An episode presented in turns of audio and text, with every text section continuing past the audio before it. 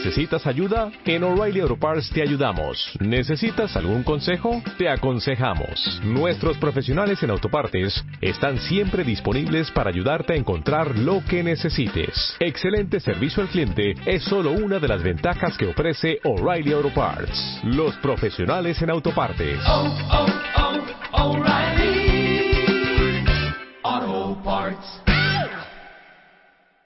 Durante 10 años hemos tenido Cosas buenas, malas, maravillosas, chistosas, horrendas, cagantes, increíbles, felices, alegres, locas, enfermas, tiernas, de hueva, extraordinarias, únicas, irrepetibles, impactantes, conmovedoras, sospechosas, patéticas, irreverentes, insufribles, absurdas. 10 años, 10 años, 10 años, 10 años. Pero al final, de todo se aprende porque yo me debo a mi público, a mi gente, a mis queridos cuentavientes y solo espero que todas estas enseñanzas algún día me las agradezcan. Marta de Baile en W. 10 años al aire.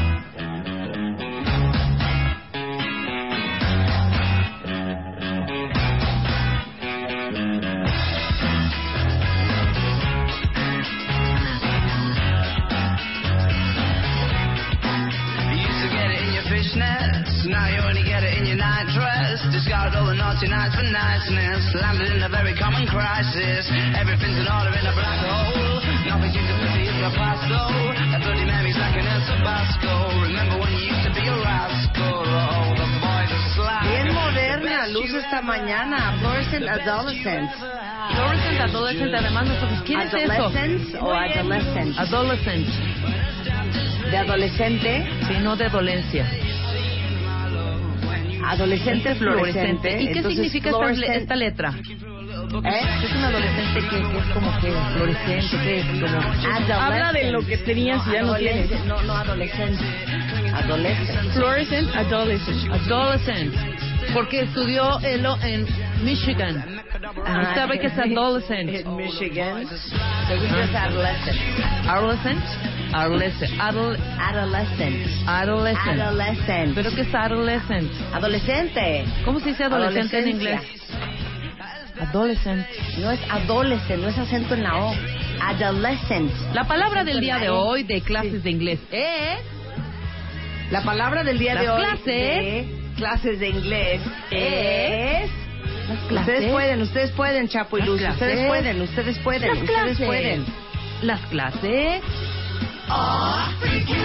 Las clases. de inglés. Oh, man. Las clases. De inglés. Clases de inglés. Las clases. De inglés. One, two. Con Marta de Baile. Three. Good job. Adolescent. Adolescent meaning the meaning of Adolescent. adolescent means Adolescente. okay y se escribe Marta spelling A D O Adolescent. adolescent yo lo voy a decir A. D O S C no ad A A O D A O D. A O D A O D. no A O D no A ver. A adolescent. A D Ajá. O ¿Mm? A- adol No se L enseñe. adol L E S E E C E N T adolescent O sea, le acaba de escribir la palabra Luisa. ¿Por qué haces eso, Luisa? a ver otra no me Sí. escribió nada me escribió rápido Sí. a ver no le pongas Ok. Fluo- Fluorescent. fluorescent Ajá. Fluorescent. pero no lo digas no lo leas F L ¿qué más? ah lo digo yo Sí, claro. F L O Ajá. U R S E N T fluorescent me faltó por uno ahí ¿no? fluorescent fluorescent Fluorescent. fluorescent Fluorescent. F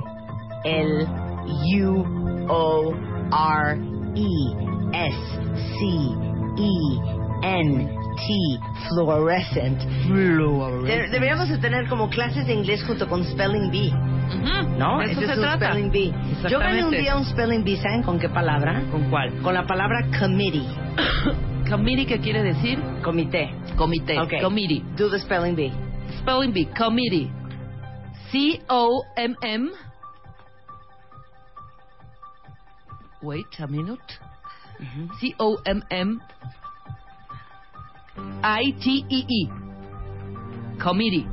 It is incorrect. Committee. C O M M I T T E. Pero yo dije double M, no. M-M. Dijiste MM, pero no dijiste dice- one T. Sí, cierto, no dije. Es double C, claro. Committee. Committee. Committee. Committee es comité. Ok. Ok. ¿Quieres otra? Genre. Genre. Genre. Genre. G E N R E. Genre. Muy bien. Ahí están Otra. las clases de inglés. Otra. ¿Quieres Sí. otra? Um, ok. Flicking. A ver otra vez, hija, pero pronuncia bien esta. Ok. Flicking. Flicking o flicking. No. Flicking. Flicking. F L Ajá. I Ajá. N. No. No. F L I N. No.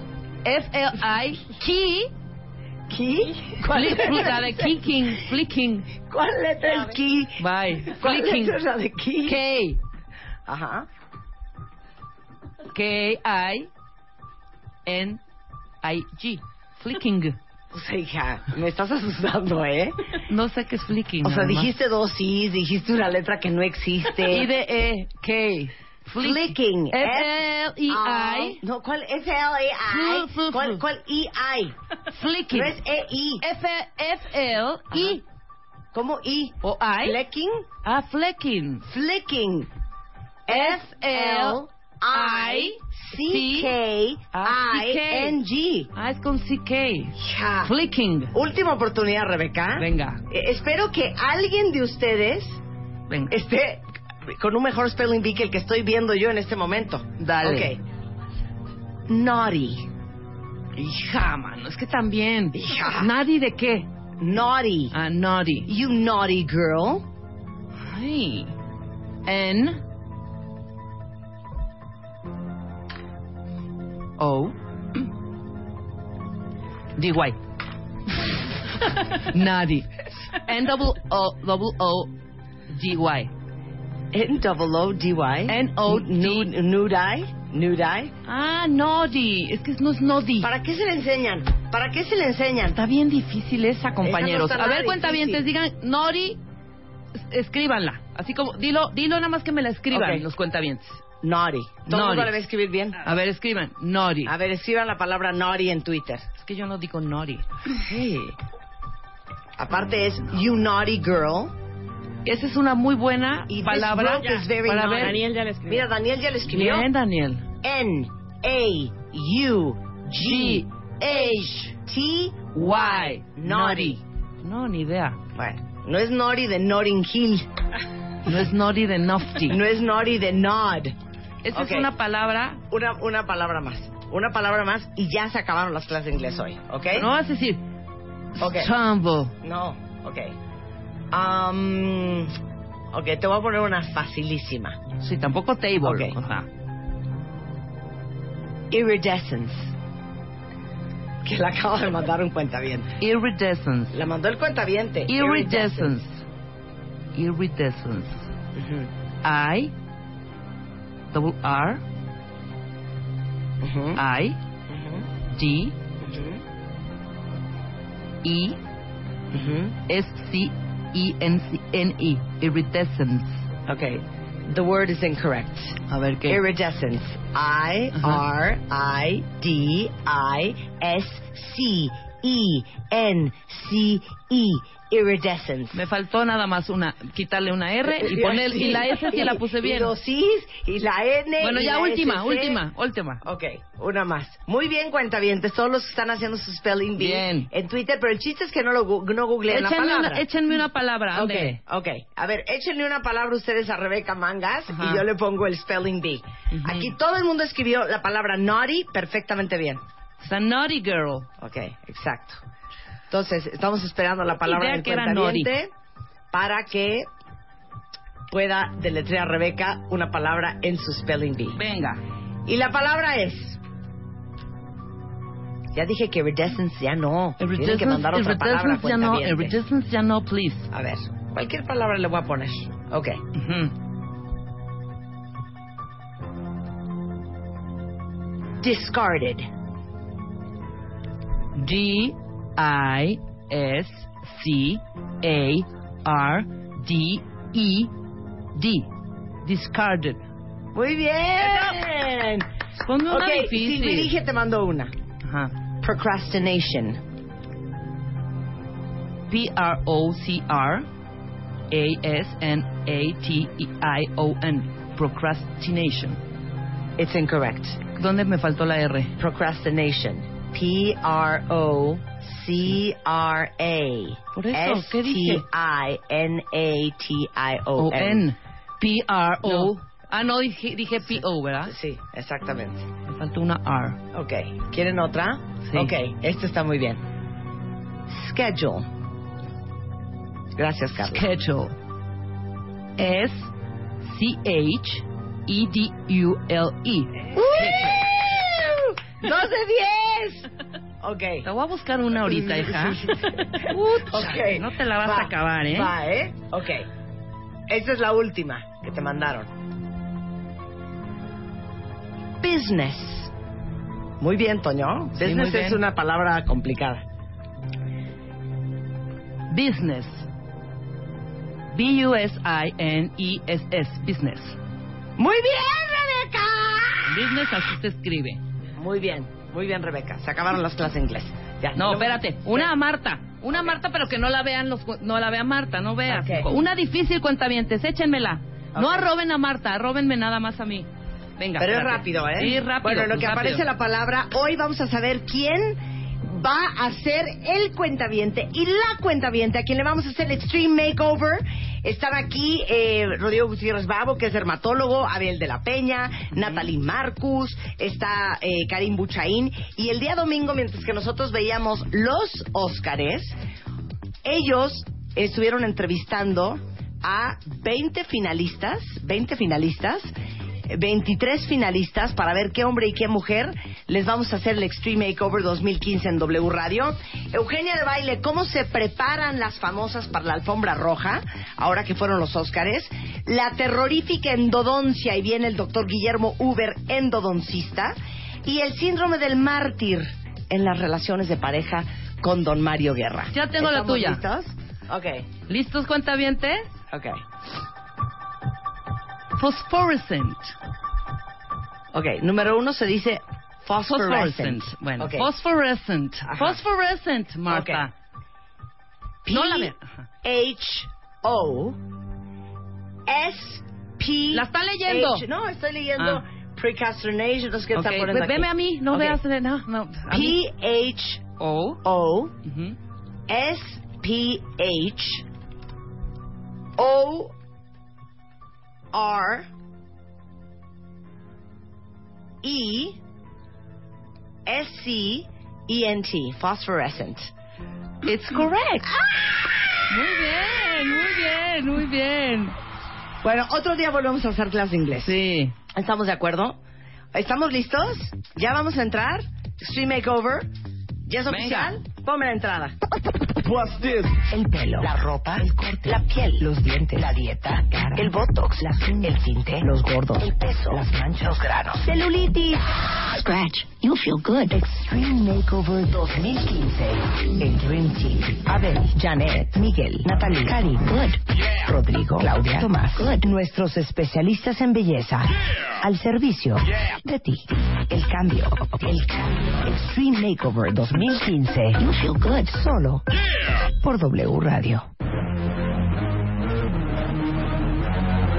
Probablemente uno de los momentos más emocionantes del año, cuentaviente, porque ¿cuántos de ustedes no han soñado que de repente poder juntar un equipo de expertos en diferentes disciplinas, tener una cuenta de banco infinita y poderse hacer todo lo que siempre han sentido que necesitan hacerse para ser la mejor versión de ustedes mismos? ¿Cuántos de ustedes no quisieran que el retoque en la nariz, que un poco de lipo, que un poco de tetilla, que quitarse las manijitas de, del amor ahí en la espalda, rehacerse los dientes, tener dinero para ir al dermatólogo todas las semanas y que les rehagan la piel, ir con el mejor estilista, que les hagan las cejas, que ¿qué más me falta? Tener una nutrióloga de tiempo completo, un entrenador personal que trabaje con ustedes todos los días, las cejas, todo, todo, todo, la ropa, un nuevo vestuario, que les enseñen a maquillarse en el caso de las mujeres, porque no nos gustan los hombres maquillados, y Psicólogos. eh, psicólogos, Psicólogos. terapia, Terapia todo. emocional, ¿eh? terapia emocional, ¿qué más Revisar me falta? las Terapia de uñas, risa. las el uñas, pelo. el pelo, todo. Aquí en la mesa están Janet Gómez de Jaso Studio, experta en cejas y pestañas. Está el doctor Abel de la Peña, nuestro queridísimo cirujano plástico reconstructivo del Hospital Ángeles de las Lomas.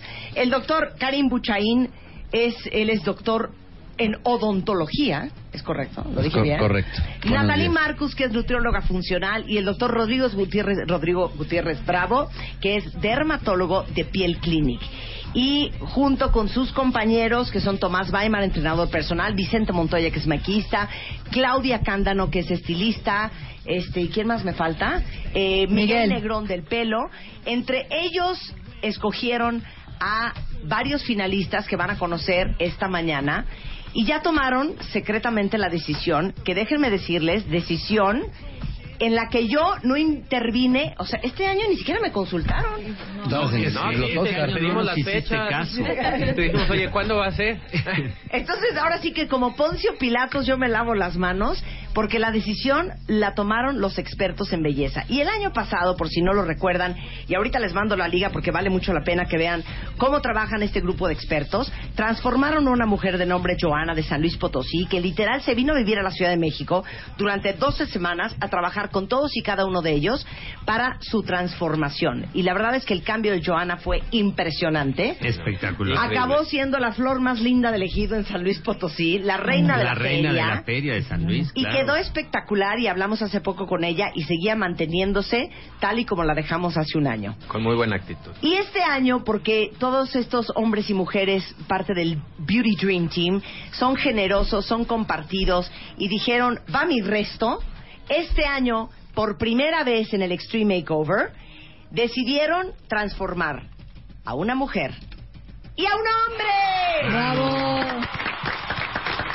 Luego entonces, después de haber recibido más de, ¿cuántas fotos fueron? Más de 1800. 1857 fotografías de hombres y mujeres. Fueron eh, 446 hombres y 1411 mujeres. Eh, cada uno por su cuenta se sentó en su casa a ver estas fotografías. Platíquenles a todos el proceso de selección. Oye, porque es, es un proceso, primero que nada, es un compromiso con nosotros, es un compromiso con el programa que estamos haciendo, y entonces se hace una selección que es larga para decidir quiénes son candidatos. Y aquí yo creo que es muy importante que todo mundo exprese su opinión, porque el ser candidato influye en muchísimas cosas. Lo primero es nuestra, nuestra necesidad de ayudar a un hombre y a una mujer de los cuentavientes de Marta de Baile. Pero la segunda parte, yo quiero que aquí cada quien exprese su opinión, es el compromiso de ayudar a alguien que realmente lo requiera, que tenga la posibilidad de comprometerse, que esté en posibilidad de hacerlo y que no nada más influye el cuerpo y la cara, Claro. sino el estado emocional, el estado psicológico y su necesidad de hacerlo, que fue el éxito que tuvimos con Joana, ¿no? Claro, que a la mera hora no se acabó rajando, que en la semana 6 dijo, mejor ya no quiero, dice mi mamá que ya viene por mí, ¿no? Y después de la inversión que le hemos hecho, porque a ojo de buen cubero, ¿cuánto le invertimos a Joana el año pasado? Entre 850 y un millón Fueron de pesos, ¿no? 860 y tantos mil. Ahora, Marta, 860 y tantos. Marta, hay Oye, un no punto muy importante que la gente no entiende por qué escogemos a los candidatos. Sí. Y yo creo que es importante explicar y aclarar esta situación. Primero, somos un equipo que cada quien tiene una especialidad. Entonces, el candidato tiene que funcionarnos a todos, que no es fácil. Claro. Porque podemos encontrar una persona con muchísimo sobrepeso, sin embargo, tiene unos dientes perfectos. Claro. O una Y piel Karim- perfecta. y Karim- y Karim se Entonces, siente Karim triste. dice, ¿qué onda? Claro. Yo ¿Y yo aquí no tengo nada que hacer. ¿Estás Claro. ¿De acuerdo?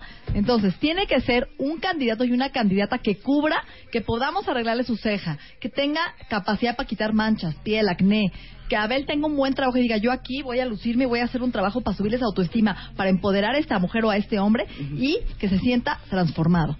Bueno, obviamente los kilos son importantes, pero tampoco podemos tener una persona que tenga que bajar 50 kilos, porque nada más tenemos tres meses, tenemos que ser realistas. Claro. O que nada más tengan que bajar 3 kilos, aunque tenga una nariz muy mala. Sí, ¿no? Entonces claro. tiene que ser un conjunto de características. Pero más importante que lo platicamos Miguel y yo es que esta persona esté dispuesta a confiar en nosotros, Sí. que tenga la capacidad y la intención de valorar este tratamiento, porque es mucho trabajo, dinero y tiempo, que siente esa sensibilidad de decir, yo estoy en sus manos y me comprometo y dejo mi trabajo, dejo mi familia, inclusive a sus hijos, porque hay muchos que tienen hijos chiquitos y los tienen que dejar con su mamá, su abuela o en una guardería, porque son Porque varias que entrenar, horas. claro. O sea, No, bueno. solamente con Tomás, que no está aquí, y hablo en- eh, por nombre de él, que es mi amigo, y que sé que se dedica dos horas diarias. Claro, y hay que ejercicio. transportarse por toda la es ciudad. como si fuera un Claro. trabajo, Marta. O sea, Sí, es, sí, sí. tú en tres meses vas a ganar un millón de pesos. Sí, exacto. Pero tienes que dedicarle cinco horas a cuidarte a ti mismo. Claro. O sea, es una chamba. Claro. Porque te tienes que parar con actitud de voy a hacer ejercicio, esta es mi dieta, voy al peinado. Oye, verse bien es una chamba de tiempo completo. Claro, es una pesadilla. Es una bendición Nosotros- porque además gratis. Pero Claro, tienes que nosotros tener lo que mental, platicamos ¿eh? el, el domingo, eh, Natalie, bueno, todos, un poquito, fue que a mí en el transcurso del tiempo que estuvo Joana yendo al salón, mucha gente nos decía, es que esta no, era, no estaba ni fea. No estaba ni gorda. Dije, a ver, no espérenme. Yo les digo que yo hice mi, mi folder de fotos de Joana. Y yo les dije, miren, este es el proceso, pero la, la chava no sabe en el problema que traía interno, familiar, Claro. social, que verdaderamente eso fue lo que a nosotros nos terminó llamando la atención y decidimos tomar en cuenta a esta niña, independientemente que la chava se puso la camiseta del primer día al último día. Y en verdad hicimos un cambio significativo, creo que en su vida, Claro, no en su en look. claro, en su vida. Era lo que yo le decía a Natalia, ahí tenemos que hacer un esfuerzo nosotros por hacerle entender a la gente que verdaderamente nosotros, nosotros estamos haciendo el esfuerzo por una persona, en este caso van a ser dos, pero es todo lo que engloba esa persona, no es el físico. Claro. Sí, también el sí, espíritu. Es padre que nosotros decidimos aventarnos también el paquete hoy agradecidos, este, pero sí era como más eh, tras, ver el trasfondo de la de la persona que de que, que lo físico, ¿no? Claro, parte importantísima de la decisión entre 1857 cuentavientes que participaron, quién iban a ser los dos elegidos, fue lo que sucedió el domingo, que fue donde el Beauty Dream Team se entrevistó, platicó, conoció a 23 candidatos. Y de eso vamos a hablar regresando del corte, porque hoy anunciamos quiénes son los que ganaron el Extreme Makeover 2015 en W Radio.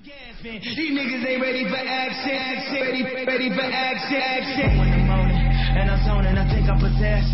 It's an omen, I keep it 300, like the Romans, 300 bitches, we're the Trojans, baby, we living in the moment. Minute.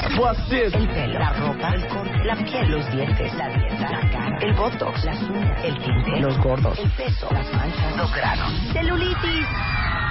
Extreme Makeover 2015. El Dream Team. Abel, Janet, Miguel, Natalie, Karim, Rodrigo, Claudia, Tomás. Good. Nuestros especialistas en belleza. Al servicio de ti. El cambio. El cambio. You feel good. Extreme Makeover 2015. Solo por W Radio. This. El pelo, la ropa, el corte, la piel, los dientes, la dieta, la cara, el botox, la uñas, el tinte, los gordos, el peso, las manchas, los granos, celulitis. Scratch, you feel good. Extreme Makeover 2015. El Dream Team. Abel, Janet, Miguel, Natalie, Karim, good. Rodrigo, Claudia, Tomás, good. Nuestros especialistas en belleza. Al servicio de ti. El cambio. El cambio. Extreme Makeover 2015. You feel good. Solo por W Radio. Son y de la mañana en W Radio. Hoy vamos a revelar quién es el gran ganador y ganadora del Extreme Makeover 2015 en la mesa. Mi estilista Miguel Negrón, Janet Gómez de Grupo Jaso, es, eh, Grupo Jaso, eh, Jaso, Estu- Jaso Estudio, Abel de la Peña, cirujano plástico, Karim Buchaín es dentista, Natalie Marcus es nutrióloga funcional y Rodrigo Gutiérrez Bravo es dermatólogo de Piel Clinic. ¿Y cómo pasamos de 1857 cuentavientes que participaron para ser transformados por estos especialistas a 20, a 23 que son los que entrevistaron el día domingo? Así es, el domingo entrevistamos a 23, pero lo más interesante es, primero, agradecer que tu público y los cuentavientes de Marta de Baile son capaces de enviarnos las, las fotografías Encuerados. tal, cual. como se las pedimos, las que además no es fácil, ¿eh? están, están en una bóveda, nadie las va a ver. El plan era que cada quien llevara sus 10 propuestas, ¿no? Estos son mis 10 finalistas. Y la sorpresa es de que sí hubo coincidencias. O sea, después de mil y tantos, cada quien dijo, yo tengo también a este... pa-". Eh, parecíamos como estampitas, así de, ¿tú cuál tienes? No, yo tengo este, yo tengo este. Ah, bueno, pues vamos a organizarnos y vamos a ver primero a las a coincidencias. las coincidencias. Entonces, el punto es que Luz Pio Quinto le envió las 1857 fotos a cada uno de ellos. Ellos en, eh, individualmente noches- hicieron en las noches En de las insomnio. noches de desvelo.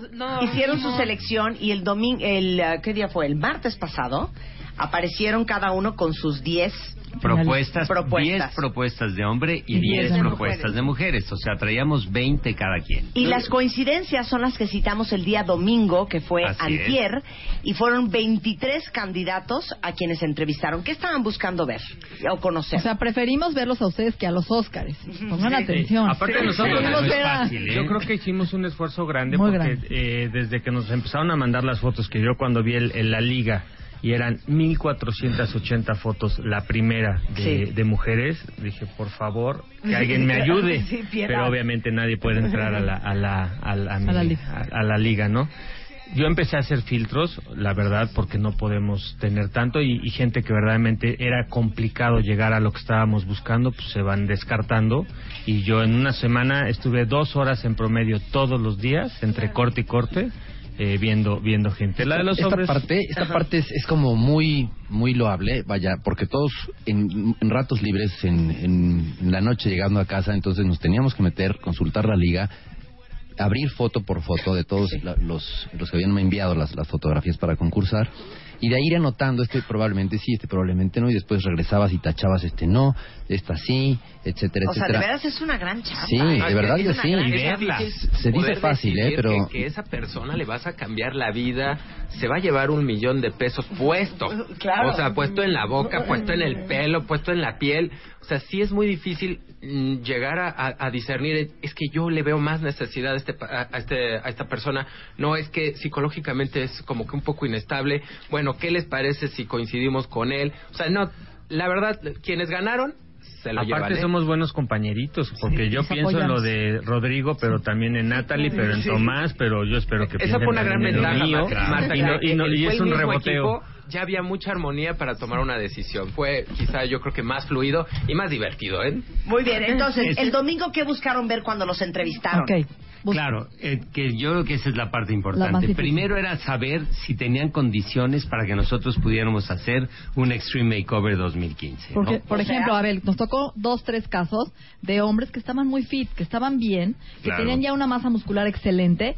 Sin embargo, Tomás ya no tenía mucho trabajo ahí, ni yo tampoco. Pero había gente que podía arreglarles su nariz, o cambiarles el pelo, o los dientes. Entonces tuvimos que eh, eh, excluirlos. Claro. Porque ya tenían una composición corporal muy buena, que no significa que sea malo, tampoco tienes que llegar obeso. Sí. Pero necesitamos buscar a alguien que no tuviera masa muscular, como los que escogimos, que tuviera flacidez, perdón que lo diga, pero necesitamos chambearle Tomás y yo juntos ahí, Claro. que pudiéramos mejorar su composición corporal, porque no nada más es el peso, sino cuánta grasa y cuánto músculo traen, y que cumpliera con todas las características. A final de cada consulta y cada entrevista, Karim les hizo una- les abrió la boca, les revisó con su, su espejito sus dientes, les cachó chicle en la- el paladar a El- todos. llama todos viven en este. Pero, chicle Marta, retenido. Todos viven en unión libre que no sabemos por qué. Una, Estamos viendo una fútbol de hoy. sorpresa. Los hits del momento son, uno, Unión libre. Unión Libre. Sí. Ya nadie Todo se mundo casa. está en unión libre. Nadie Todo. se casa. Y dos, El todo el mundo tenía unión chicle, libre. retenido. Oiga, eh, en cuestión de personalidad, ¿qué estaban buscando? Bueno, más que personalidad. Cuando pasas de fotografía a entrevistarlos, tienes que ver su calidad de vida, la posibilidad, la disposición, el compromiso, y lo tienes que ver y lo tienes que sentir. Es algo que no lo podrías hacer claro. por teléfono, no lo podrías hacer en una entrevista a través de la, de la red. Tendrías, y fíjate, yo primero pensé, deberíamos de mandarles un cuestionario que nos lo llenen. ¿Cuánto, ¿De cuánto está compuesto tu familia? ¿Dónde vives? ¿Quién es el soporte económico de tu familia? Y después dije, es que esto necesito que me lo diga. Yo voy a decidir si le No, creo no no, era creo. muy importante el lenguaje no verbal. O sea, porque sí hubo uno de los finalistas que, que no causó, o sea, teníamos mucha expectativa y cuando lo ves dices, o sea, me inscribí como para ver si pegaba. chicle y pega. Y bueno, Claro. pues qué bueno que estoy aquí, bueno, pero descartaron no. a varios por falta de compromiso, porque no les gustó la actitud, porque no por falta de deseo y, a- y- y- y ganas De de, cambiarse. ¿no? claro. Y fíjate que, que después de, de habernos juntado y haber sacado cada quien sus 10 finalistas, tenías tú preliminarmente una lista en donde este era tu favorita y este era tu favorito, y entonces llegamos sin conocerlos, sim- simple y sencillamente por foto, y cuando los conocimos quizá la que era tu número uno pasaba al final de la lista o viceversa, ¿no? Claro. Bueno, pues déjenme decirles que en este momento, y si no nos están viendo a través del live stream, eh, loguense a wradio.com.mx o a martadebaile.com, porque tenemos a dos de los finalistas eh, que seleccionaron eh, nuestro Beauty Dream Team el día domingo y quiero presentárselos a todos. Estos dos finalistas eh, son nada más y nada menos que eh, Roberto Alonso Barragán, que actualmente trabaja en una empresa de certificación de empresas. Hace un año dejó la carrera de administración de empresas. Tiene novia, este, tiene 23 años y eh, está también con nosotros Claudia Campos, que vende ropa, vende zapatos, accesorios para mujeres. Eh, hace años, hace algunos años trabajaba como asistente de dirección. Tiene un hijo de nueve años, es casada desde hace dos años. Su esposo es diseñador, tiene una pequeña empresa de publicidad y hace un año perdió su chamba como asistente de dirección. Ella tiene 33 años de edad. Bienvenidos, mi querido Roberto y mi queridísima Claudia. ¿Cómo están? Hola. Roberto. ¿Cómo estás? Pues muy contento y emocionado de estar aquí. Bueno, Roberto, tú eres del DF, No, del Estado de México. tú eres del Estado de México. ¿Y cómo decidiste y por qué decidiste entrar al Extreme Makeover? Pues escuchando el programa, escuché la convocatoria, mis papás me animaron y dije, pues, tiene que ser para mí, ¿no? Realmente lo deseaba. ¿Y por qué quieres entrar? En primera por, pues, sentirme más seguro de mí mismo. Creo que la belleza es interior, pero también cuenta mucho lo exterior, ¿no? Y este, y pues más que nada, también, no sé, arreglar mi sonrisa, ciertos aspectos de mi vida que... A ver, ¿qué es lo que no te gusta de ti? mm, mis dientes, los quiero acomodar. Ujú. y he subido de peso últimamente demasiado. He hecho dietas y me eh, he tratado de cuidar. He hecho Solo ejercicio. pesa 100 kilos. ¿Cuánto pesas? 101 kilos. 101 kilos. 101 Según ¿Y su báscula. 1,80. 1,80. Pues sí, son 20 kilos, ¿no? De más. 25. Hay que, más, más- ayúdale, a ver, ayúdale. 32. Pero el reto es invertir la grasa por masa muscular. Claro. No, a lo mejor no es tanto el peso como la proporción que vamos a lograr. Claro.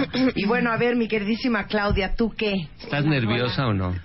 Súper nerviosa. Si me tiembla la voz es porque Eh, A ver, los nervios no, no me puedo ¿Por qué controlar. decidiste entrarle al Extreme Makeover?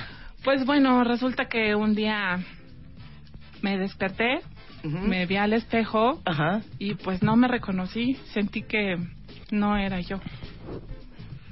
¿Por? Pues son cosas de, no sé, de pronto como que te sucede que, que te ves al espejo y Y dijiste, ¿en qué momento acabé así? ¿O qué dijiste? pues sí, no, a- había ciertas cosas que Ajá. que no este como que me las dejé en el camino, ¿sabes? O sea, a lo mejor estar dedicada a la familia, al trabajo, pues te vas descuidando tú. Y no me gustó lo que vi. Entonces este, ay, perdón. No, por favor. Estás en confianza, hija. Está viendo más que nosotros. Entonces, pues vi, bueno, eh, escuché la convocatoria, vi el cambio radical que tuvo Joana y, y pues dije, ok, no tengo nada que perder, al contrario, ¿no? Y qué más, qué, qué mejor que con, con toda la los buenazos que tienes aquí contigo. ¿Y qué es lo que menos te gusta de ti? Lo que menos me gusta, este, pues creo que también es mi, mi sonrisa. Me siento como que muy, muy grandota, muy, muy Tosca fue tu muy palabra. tosca, exactamente. Entonces, los dientes, te sientes tosca. ¿Qué más? Este, la piel, tengo muchas manchas en la piel y mucho, muchos problemas de acné. Y pues eso también quisiera mejorarlo. ¿Cómo les ha afectado en su vida no verse como quisieran? Pues es sí es muy difícil porque simplemente el salir a la calle y tú te arreglas de una manera en la que sientes pues uno se quiere a sí mismo, ¿no? Pero tú sientes que te arreglas y Y nada y más no tratas, de, tratas de hacer lo que tratas de, de verte bien de cierta forma, ¿no? Sí. Pero pues no sé, también hay ciertos estereotipos en la calle o no sé, lo que vemos en la tele y llega el momento en el que dices, pues no no me siento muy seguro, no no me siento muy bien y me gustaría algo más, verme diferente. Me pasó también lo que lo que dice ella de que llega un momento en el que te ves al espejo y dices, ¿en qué momento o sea, ¿me comí a mí mismo o cómo? ¿Qué pasó?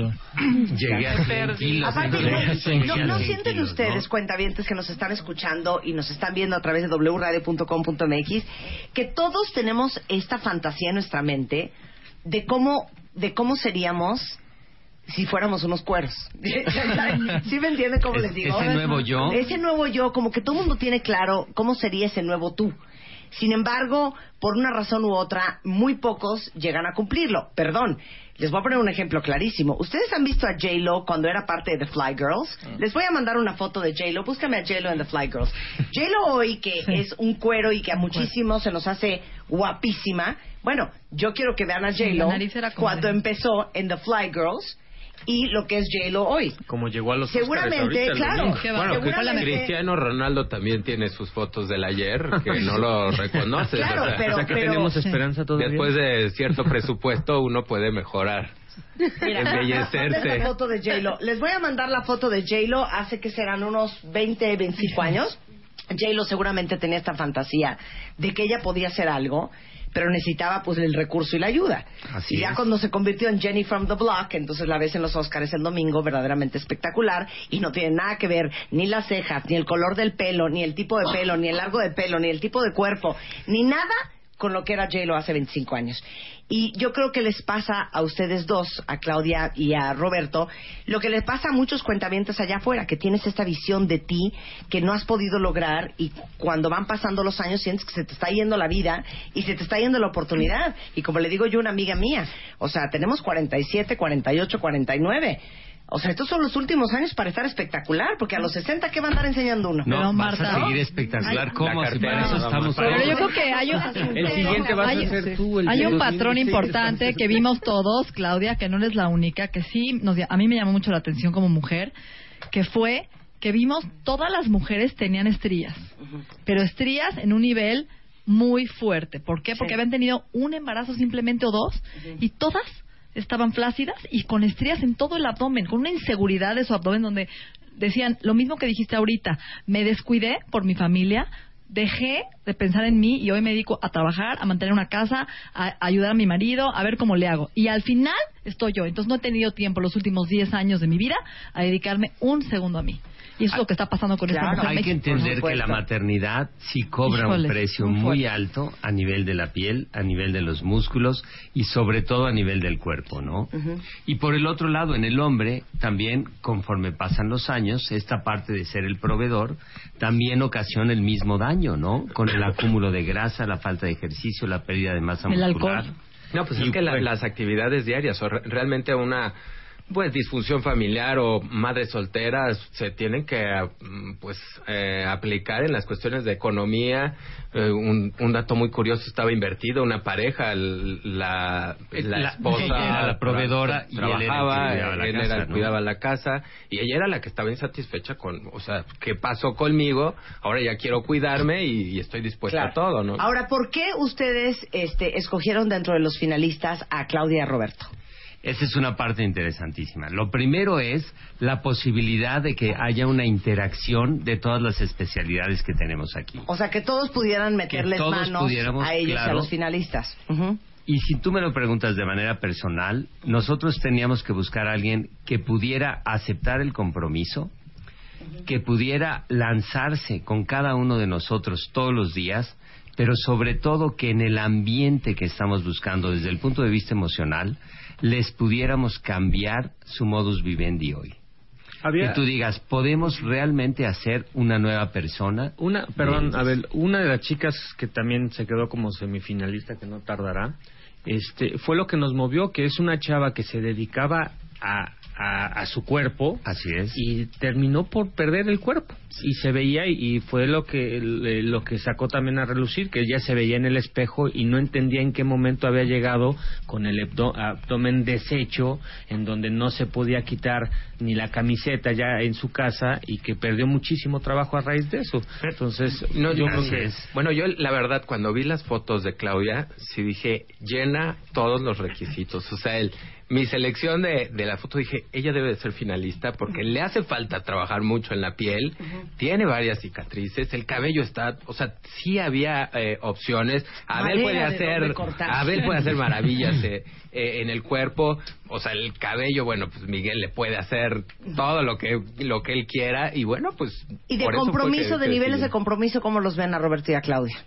Pues fíjate, a mí me llamó la atención. Claudia, que tú, fíjate, esta, esta es otra cosa que tenemos que mencionar. Estamos todos juntos, estamos terminando de entrevistar a las mujeres. Claudia lloraba y entonces le pasamos los Kleenex y se acabaron los Kleenex. Entonces les dije, oigan, vamos a necesitar más porque vamos a empezar con los hombres. Y todo el mundo decía, es que no, los hombres no van a llorar. Y sí, también tenemos que los hombres ¿Lloraste, también lloran. Robert? No, yo no, yo no lloré. Ah, entonces no, ¿eh? Pero bueno, una parte que yo sí creo que es muy importante es la parte que hablábamos de cuando tú preguntas y sientes qué es lo que está pasando en su ambiente familiar y su ambiente emocional y sabes si podemos ir hacia adelante cambiando a una persona por otra, echándola para adelante y teniendo un resultado como el del año pasado, ahora que hablamos con Joana después de un año de la transformación y que vemos que sigue en el mismo camino. Y algo bien importante, que yo escojo a la gente que no nada más quiere adelgazar. Porque yo creo que Claudia y Roberto quieren un estilo de vida saludable. Están preocupados por estar más sanos, más saludables, más vitales. ¿Están de acuerdo? que no nada más, ahí bájame los kilos. No. Quiero cambiar mi estilo de vida para estar mejor con mi hijo, darle una alimentación a mi hijo más sana, a mi esposo, a mi familia. Y creo que ese es un ingrediente muy importante que no es de emergencia o no, o nada más que sea rápido, sino cambiar mis hábitos en forma permanente. Roberto y Claudia, Roberto y Claudia acaban de, de externar que, mm, que- que una de sus inquietudes o sus deseos es, es cambiar sus dientes, su, su sonrisa. Y si es que son ustedes los ganadores, ojalá, suerte, este, pues con todo gusto tomamos el reto, sí, pero, pero nada, no nada más necesidades dentales o una, sino el- esa actitud, esa necesidad y ese potencial que tienen de que si ustedes son los ganadores, ese, esa inyección que nosotros pongamos en ustedes detona que sean mejores personas, pues va a ser una maravilla para Claudia, ¿cuánto vas a hacer a México en tu en- de camino todos los días? pues como tres horas. ¿Dónde vives, Claudia? Eh, en el Estado de México, en Ecatepec. En Ecatepec. Muy bien. ¿Y tú en dónde en el Estado de México, Roberto? En Atizapán de Zaragoza, entonces es también un recorrido más o menos de dos o tres horas. Todos los días. Que yo creo que se lo vamos a mandar a hacer a Ah, no. pie para, Para que vaya. Para que jamás no tenga problema. Claro, bueno, pues en este momento este, vamos a pedirle a los siguientes dos finalistas que pasen al estudio, ustedes se pueden quedar, porque eh, escogimos a cuatro finalistas para tomar nuestra decisión final. Entonces, si me pones música cardíaca para que presente. Ellos también están, eh, ahora sí que concursando por ser los elegidos para el Extreme Makeover 2015, junto con Roberto y Claudia, a quien ya conocieron, a quienes ya tuiteamos. Eh, sin embargo, en este momento me informa Rebeca Mangas eh, que, que la verdad es que este es el momento para que Roberto llore, porque Roberto y Claudia no hay nadie más. Ustedes son los ganadores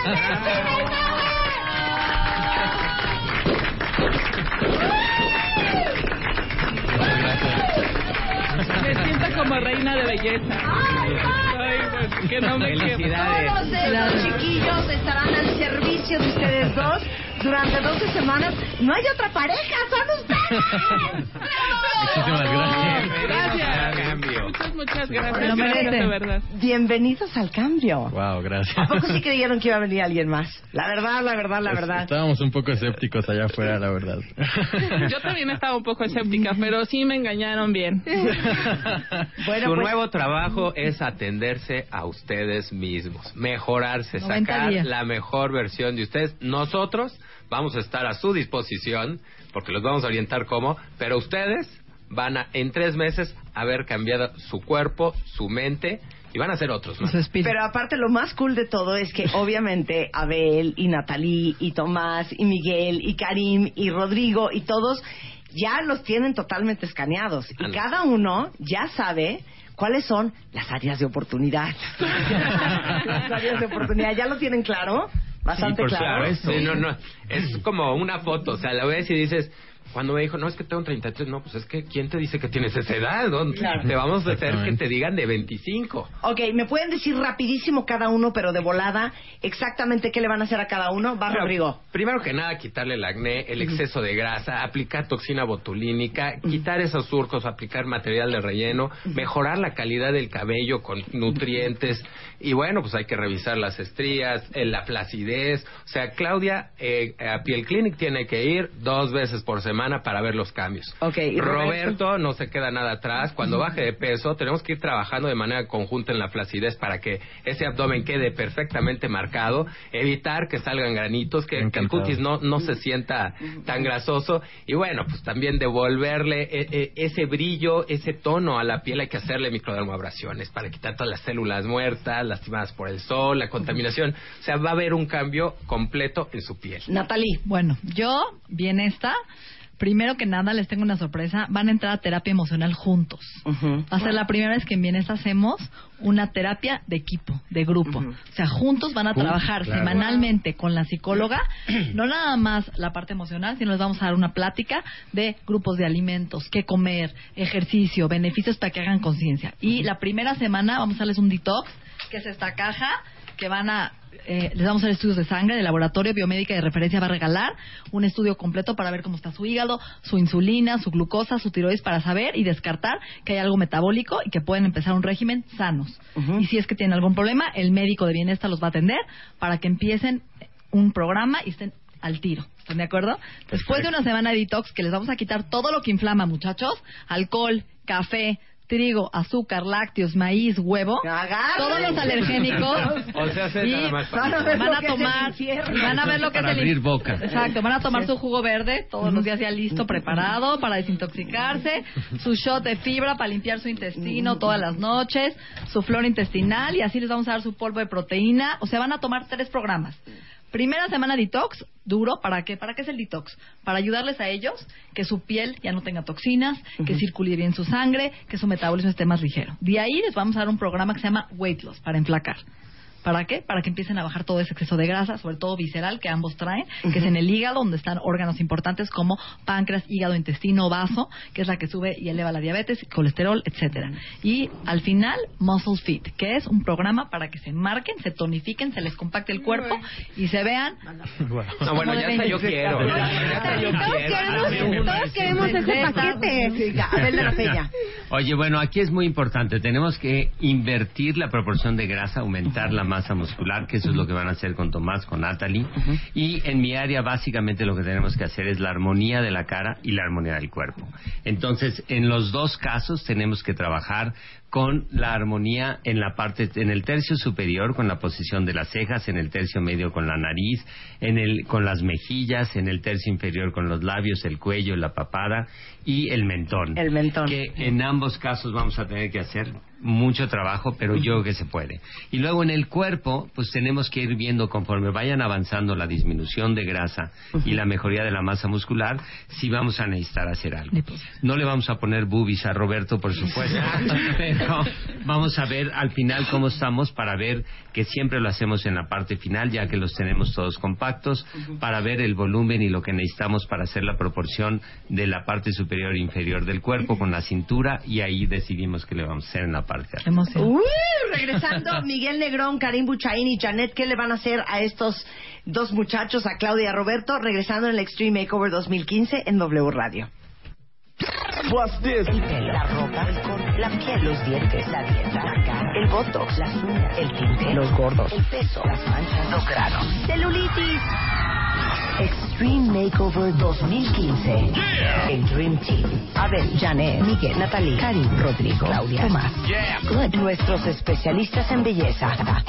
Al servicio de ti. El cambio. El cambio. You feel good. Extreme Makeover 2015. Solo por W Radio.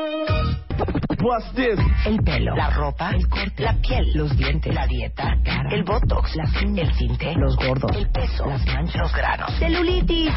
Scratch, you feel good. Extreme Makeover 2015. El Dream Team. Abel, Janet, Miguel, Natalie, Karim, Good. Rodrigo, Claudia, Tomás, Good. Nuestros especialistas en belleza. Al servicio de ti. El cambio. El cambio. Extreme Makeover 2015. You feel good. Solo por W Radio. Son 11.05 de la mañana en W Radio. Estamos terminando el lanzamiento del Extreme Makeover 2015 con nuestros especialistas en belleza, nuestro Super Beauty Dream Team, porque ya tenemos ganadores. Son Claudia Campos y Roberto eh, Barragán. ¿Eres Alonso o Barragán? Roberto Alonso Barragán. Pero el Alonso es el segundo nombre. Segundo nombre. Exacto, entonces Roberto Barragán. Exactamente. Roberto Barragán y Claudia Campos, a quienes vamos a transformar en las próximas 12 semanas. Y para concluir, nada más faltan que Karim, Janet y Miguel digan qué le van a hacer a Roberto y a Claudia. Miguel. Bueno, en Orange Motel ya la, está- ya la estamos esperando. Yo creo que vamos a empezar con queratina en el pelo para aplacar ese esa melena indomable. Porque aparte los Vamos dos son, son pelito de sopita ramen, ¿eh? Exacto. Sí, Roberto, pelito de sopita maruchan. Y tú ¿Y eres Claudia? pelito de fettuccini. Eso lo Ay, vamos a va- relajar vamos, a, vamos a bajar con queratina, vamos a cambiar el color, lo más seguro, no creo que, que, se- que sea lo mejor que traes. Eh, pues obviamente te vamos a consentir con tratamientos, depilación, manicure, pedicure. eh, hay que ver cómo andas de, de decoloración en, en vello en pierna y, y brazo, todo lo que sea necesario. A Roberto yo creo que ahí vamos a ver primero qué podemos rescatar del pelo que tienes. Lo traes muy largo, yo creo que es muy complicado ese chino para ti, pero vamos a buscar un, un buen look para que Con el tiempo lo podamos rescatar. hacerse los rizos todas las mañanas. Claro. Entonces, te, va- te vamos a, te vamos a hacer este depilación de todo, hasta de bikini. No, no. Espalda nalga. Es para la nalga. Janet.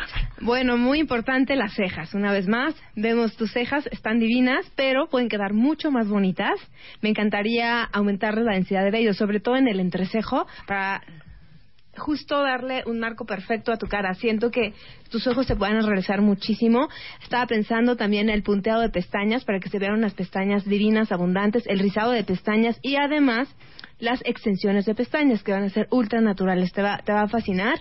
Y en, en el caso de los labios me encantaría perfilártelos en el mismo tono, porque vemos que sus labios son abundantes. Sí, Entonces, no vamos a hacer unos labios muy voluptuosos, sino únicamente vamos a perfilarlos para que se vean perfectos del mismo tono del color de tus labios. No va a haber nada extraño, vas a quedar muy bonita, vas a despertarte bellamente natural, te vas a gustar, te vas a aceptar, te vas a querer, te vas a sentir Hija, hermosa. Roberto, ¿qué le vas a hacer? Ahí voy con Roberto. Pero Roberto, Quitarle el arete qué del miedo. labio. Un hombre con la ceja depilada. No va a ser una ya ceja valió. depilada, va a ser una ceja transformada de acuerdo a lo que él necesita. Voy a utilizar la técnica 6D. Solamente son unos pequeños vellos para aumentar también la densidad de vello en el entrecejo que siento que le hace falta. Dice que él está a gusto con su ceja, entonces está bien, pero yo te voy a demostrar que te vas a sentir mucho más guapo, mucho más seguro, mucho más feliz y podríamos intentar también hacer lo que había ca- platicado con Adel, el punteado de pestañas. ¡Cállate! Sí. ¡Te lo prohíbo! No, obvio ¡Te lo no, no, Marta, claro No que no. que quede como muñequita va a quedar como No, no, muñequita. con la pequeña O sea, Lulu, como la pequeña Lulu. No se va a Sí, notar. De hecho, Abel próximamente también me va a visitar y le voy a hacer eso para Claro. que veas qué bien va a quedar. Miguel, todos van a venir. Claro que sí, Karim, todos vamos a puntear las pestañas para que sean abundantes, ¿no? Entonces, Y no se este, vea. y también la patilla. Yo creo que, bueno, esto lo podemos platicar Miguel y yo. Podemos, este, Depilar la Sí, patilla. porque eh, también el vello facial es importante y lo podemos depilar con el hilo, que es Muy bien. una técnica muy interesante. Muy que bien. Y por último, el dentista, Karim Buchain, ¿qué les vas a hacer? Eh, pues mira, eh, inicialmente a los dos vamos a empezar por cuestiones básicas, como es hacer una limpieza y dar técnicas de higiene para no nada más arreglar, sino que sepan mantener esa salud y esa y esa estética que vamos a devolver. Y pues vamos a pasar por tratamientos como los dos necesitan ortodoncia, tenemos que poner brackets, tenemos que alinear los dientes. Eh, forzosamente tenemos que pensar en blanqueamientos, tenemos que pensar en los dos, básicamente algunas carillas de porcelana. Este Orientar algunos de por los supuesto que estamos están- hablando de, de un diseño de sonrisa, ¿no? Un diseño de sonrisa que nos va a arrojar exactamente en dónde vamos a necesitar carillas, si es que es el caso, y previamente blanqueado y alineado los dientes. ¡Un aplauso! Bueno, mis queridísimos cuentavientes, a partir de hoy, en 12 semanas estarán de regreso Roberto y Claudia. Toda la suerte del mundo. Muchísimas Los gracias. ponemos en sus manos, mi queridísimo Beauty Dream Team. Sabemos Con que nadie lo va a hacer mejor que ustedes. Y este, acuérdense que a lo largo de las siguientes semanas estaremos teniendo videos de cómo van progresando y cómo van trabajando Claudia y Roberto con sus respectivos especialistas para que vayan viendo el paso a paso de cómo transformamos gente aquí en W Radio. Oye, Marta, yo quiero decir nada más algo. Así como nos pueden ver a nosotros, yo quiero decirles que yo he estado en su lugar. En algún momento de mi vida me he sentido fea, gorda, chaparra y de verdad muy insegura. Entonces, hoy por hoy lo he vencido. Gracias también a, a ellos que me han apoyado y gracias a la fuerza que le he puesto al compromiso. Pero en algún momento de mi vida, cuando yo tenía 15 años, fui muy gordita, fui muy fea, y la verdad es que lo he sentido, lo he vivido y los quiero acompañar de la mano porque quiero que lo sientan y lo lleven, lo transmitan y sean los hombres maravillosos que de verdad yo los veo y son hoy. Pero créanselo, es lo más importante, ¿ok? Muchas gracias. Entonces, importante, estamos Janet. con ustedes y de verdad yo sí lo he vivido.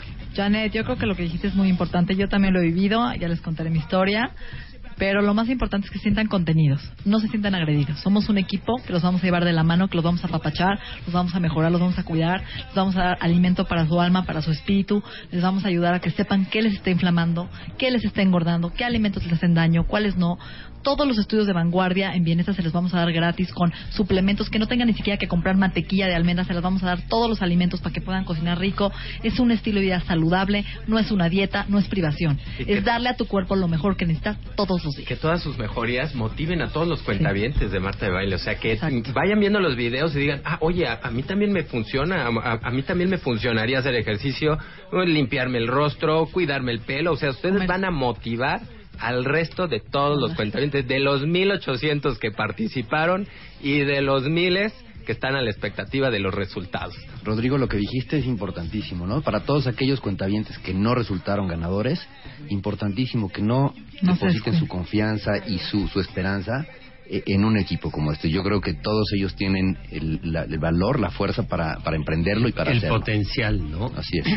Pero sin lugar a dudas hay que agradecer que todos los cuentavientes, estos 1800 que depositaron la Nuestra confianza, confianza. y enviaron las fotografías tomaron y se tiempo. comprometieron y se tomaron el tiempo. Yo sí quiero agradecerles a todos los cuentavientes que participaron con las fotografías y que confiaron en nosotros. Oye, Beli, que nos busquen. La verdad les podemos dar descuento a todos los cuentavientes. Exacto. Si no ganaron, búsquenos, díganos que nos escucharon aquí y les damos un descuento, un 10% Pueden por parte llevar, pueden de llevar, 730. entienda bien, esta se les está ofreciendo hoy gratis el envío a domicilio para que ellos compren los mismos paquetes que les vamos a dar a ustedes. Se les pueden llevar con la dieta, los menús, las recetas como una consulta a domicilio para que lo puedan hacer con nosotros y los acompañen también. Ahorita tuiteamos toda la información de nuestro Beauty Dream Team por si alguien quiere contactarlos. Y muchísimas gracias a todos por estar aquí. Muchas ¡Fuerte! Gracias a ustedes también. Muchas gracias. Felicidades. En Orange Box te damos 20%. La dieta, el botox, las uñas, el tinte, los gordos, el peso, las manchas, los granos, celulitis. Extreme Makeover 2015. El Dream Team. Abel, Janet, Miguel, Natalie, Karim, Rodrigo, Claudia, Tomás. Good. Nuestros especialistas en belleza. Al servicio de ti. El cambio. El cambio. You feel good. Extreme Makeover 2015. Solo por W Radio. Durante 10 años hemos tenido Cosas buenas, malas, maravillosas, chistosas, horrendas, cagantes, increíbles, felices, alegres, locas, enfermas, tiernas, de hueva, extraordinarias, únicas, irrepetibles, impactantes, conmovedoras, sospechosas, patéticas, irreverentes, insufribles, absurdas. 10 años, 10 años, 10 años, 10 años. Pero al final, de todo se aprende porque yo me debo a mi público, a mi gente, a mis queridos cuentavientes y solo espero que todas estas enseñanzas algún día me las agradezcan. Marta de Baile en W. 10 años al aire. Abre Twitter. Arroba Marta de Baile. Y Facebook. De Baile. Oficial. Opina. A las 10 de la mañana. Marta de Baile. En W. Abre las redes. Non-stop. Escribe. ¿Quieres hablar? 5166 8900 01800 718 1414 A las 10 de la mañana, Marta de Baile en W. Abre las líneas. Llama. Son las 11.32 de la mañana en W Radio. Quiero saber por Twitter, ¿quién de ustedes le han hecho una endodoncia? Yo. ¿Yo? ¿Cuántas tendré yo? Yo tendré como unas cinco o seis. A ver, yo quiero En mi saber vida. a, a cuántos de ustedes les han hecho una endodoncia. Y el día de hoy traje a una persona que es muy especial para mí, que es el doctor Guillermo Uber, que es endodoncista, graduado de la Universidad de Harvard, mi endodoncista, hermano, amigo y compañero de vida. Muy bien, ¿Cómo estás, Billy? Muy bien, Me mucho da mucho gusto. gusto. Aparte les tengo que contar un chisme. ¿Se acuerdan cuando vino Michael Jackson a México? ¿Qué habrá sido, Billy? 90 y... No, 93. 93 y que le dio un dolor de muela espantoso Que todo el mundo le a Michael gritaba, Jackson. Quiere llorar, le duele la muela. Le duele la muela. Bueno, ¿saben quién le quitó la muela a Michael Jackson? El doctor Guillermo Uber que tenemos hoy en el estudio. Doctor, esa Bueno. muela vale oro. Déjame, ¿tienes déjame, esa muela? Marta, déjame aclarar ¿Qué? algo. ¿Qué? El que se la quitó fue el doctor Vicente Bermúdez, Ajá. que es cirujano maxilofacial. Ajá. Yo traté de hacerle la endodoncia, Ajá. pero al final del día la muelita estaba ya muy frágil, muy floja, Ajá. y decidimos que lo mejor, y sobre todo para que eh, Michael terminara sus conciertos, era la extracción de la misma. Ajá. Pero fue el doctor Bermúdez quien se la extrajo. Pero tú lo atendiste primero. Sí, sí, yo lo vi varias semanas y luego acompañé a Bermúdez también ahí al quirófano. Mira, dice, yo, yo hasta hoy, dice Wendy, llevo tres. A mí, a mi mamá y se muere del dolor. Este, a mí, yo tengo dos, yo tengo tres, yo tengo cuatro. A mí me han hecho una. A mí, endodoncistas en Puebla, por favor ayúdenos. Estoy en tratamiento de dos semanas y es mi primera endodoncia. Tengo dos endodoncias. Gabriela tiene dos endodoncias. Ana tiene como tres. Hija, mejor pregunta a quién no le han hecho una endodoncia. Entonces traje a Guillermo Uber, que de veras es en serio, es mi endodoncista, porque y- estaba platicando con él y le dije, es que hay que contar ¿Qué es una endodoncia? ¿Y sabes qué me trauma? ¿Y qué me trauma cuentavientes? Porque ya me ha pasado con él de hace muchos años que me dijo, es que esta endodoncia que quién sabe quién te la hizo no está bien hecha. Entonces, uno como paciente, vas con un endodoncista y no sabes si te hizo la endodoncia bien o no. Entonces, empecemos por qué es una endodoncia. Ok. Mira. A ver.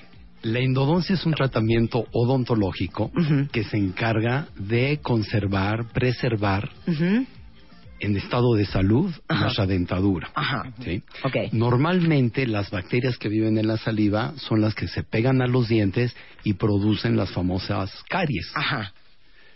Cuando la caries no se atiende prontamente, esa caries avanza, Ajá. penetra por el esmalte, va hacia la dentina. No, y- espérate, espérate. Yo voy apenas en. te di- tenías una carie, ¿no? Correcto. Que es una, una, una cosita que es como negra, rojo, que Empieza a, a descalcificarse la superficie del diente. Empieza a comerse el diente. Correcto. Entonces, la caries, que son bacterias, básicamente estreptococos, lactobacilos, etcétera, empiezan a avanzar y avanzar. El paciente puede empezar a sentir una pequeña molestia, sobre todo con el frío. Pero la caries es una enfermedad que si no se atiende prontamente, entonces sigue avanzando y luego ya llega a la cavidad pulpar, donde entonces nosotros entramos y en aras de tratar de salvar el diente, se le practica la endodoncia. Pero espérame, cuando la caries no la pelaste, llegó a la parte de la pulpa del diente. Bueno, primero empieza por el esmalte. Ah, Las capas son así, esmalte, luego la dentina y luego ya está la pulpa. Correcto. Para que llegue a la pulpa, tienen que pasar varias semanas o meses. No pasa de un día para el otro. O sea, todos los que tenemos endodoncia somos unos cerdos. No cerdos, pero probablemente dejados. Sí, dejados. Y de- no le dieron la importancia de vida a ese dolorcito que empezó hace un par de semanas. Entonces, cuando las bacterias de la carie llegan a la pulpa, ¿qué pasa? Entonces la, eh, la pulpa empieza primero a inflamarse. Eh, Como todo tejido humano tenemos células de defensa y empieza a haber ya una respuesta de dolor donde la avisa, precisamente una de las funciones de la pulpa es la sensitiva y le avisa a nuestro sistema nervioso central que ahí hay un problema. Ya me duele al masticar, ya me duele al tomar agua fría, al jalar Me comí aire. una paleta de la Michoacán y casi me muero. Y casi te mueres, Así como, ah, etcétera. ay, es un dolor. Entonces ahí ya hay un problema, ¿sí? O sea, si la caries está en tu esmalte, no vas a sentir nada.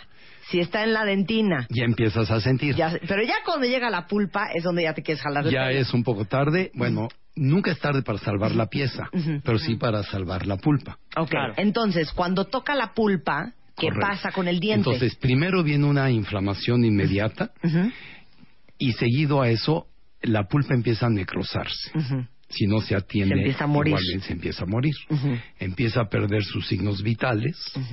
El paciente puede empezar a tener grandes dolores al ocluir con el diente opuesto.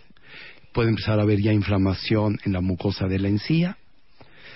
Eh, típico que te acuestas en las noches y te duele más, porque acostado tienes más afluencia de sangre hacia la cara, entonces hay más bombeo de sangre, hay más presión. Si sientes hasta palpitaciones Correcto. afuera, ¿no? Así es. Y caliente, ¿por qué se siente caliente?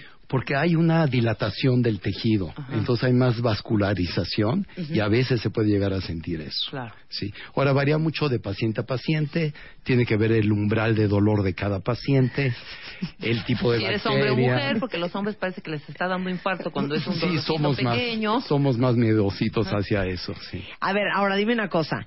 ¿Dónde está el nervio? Porque quiero que expliques la anatomía de, de las raicitas del diente para ver por dónde pasa el nervio, dónde está la pulpa. Ahorita les mando una foto.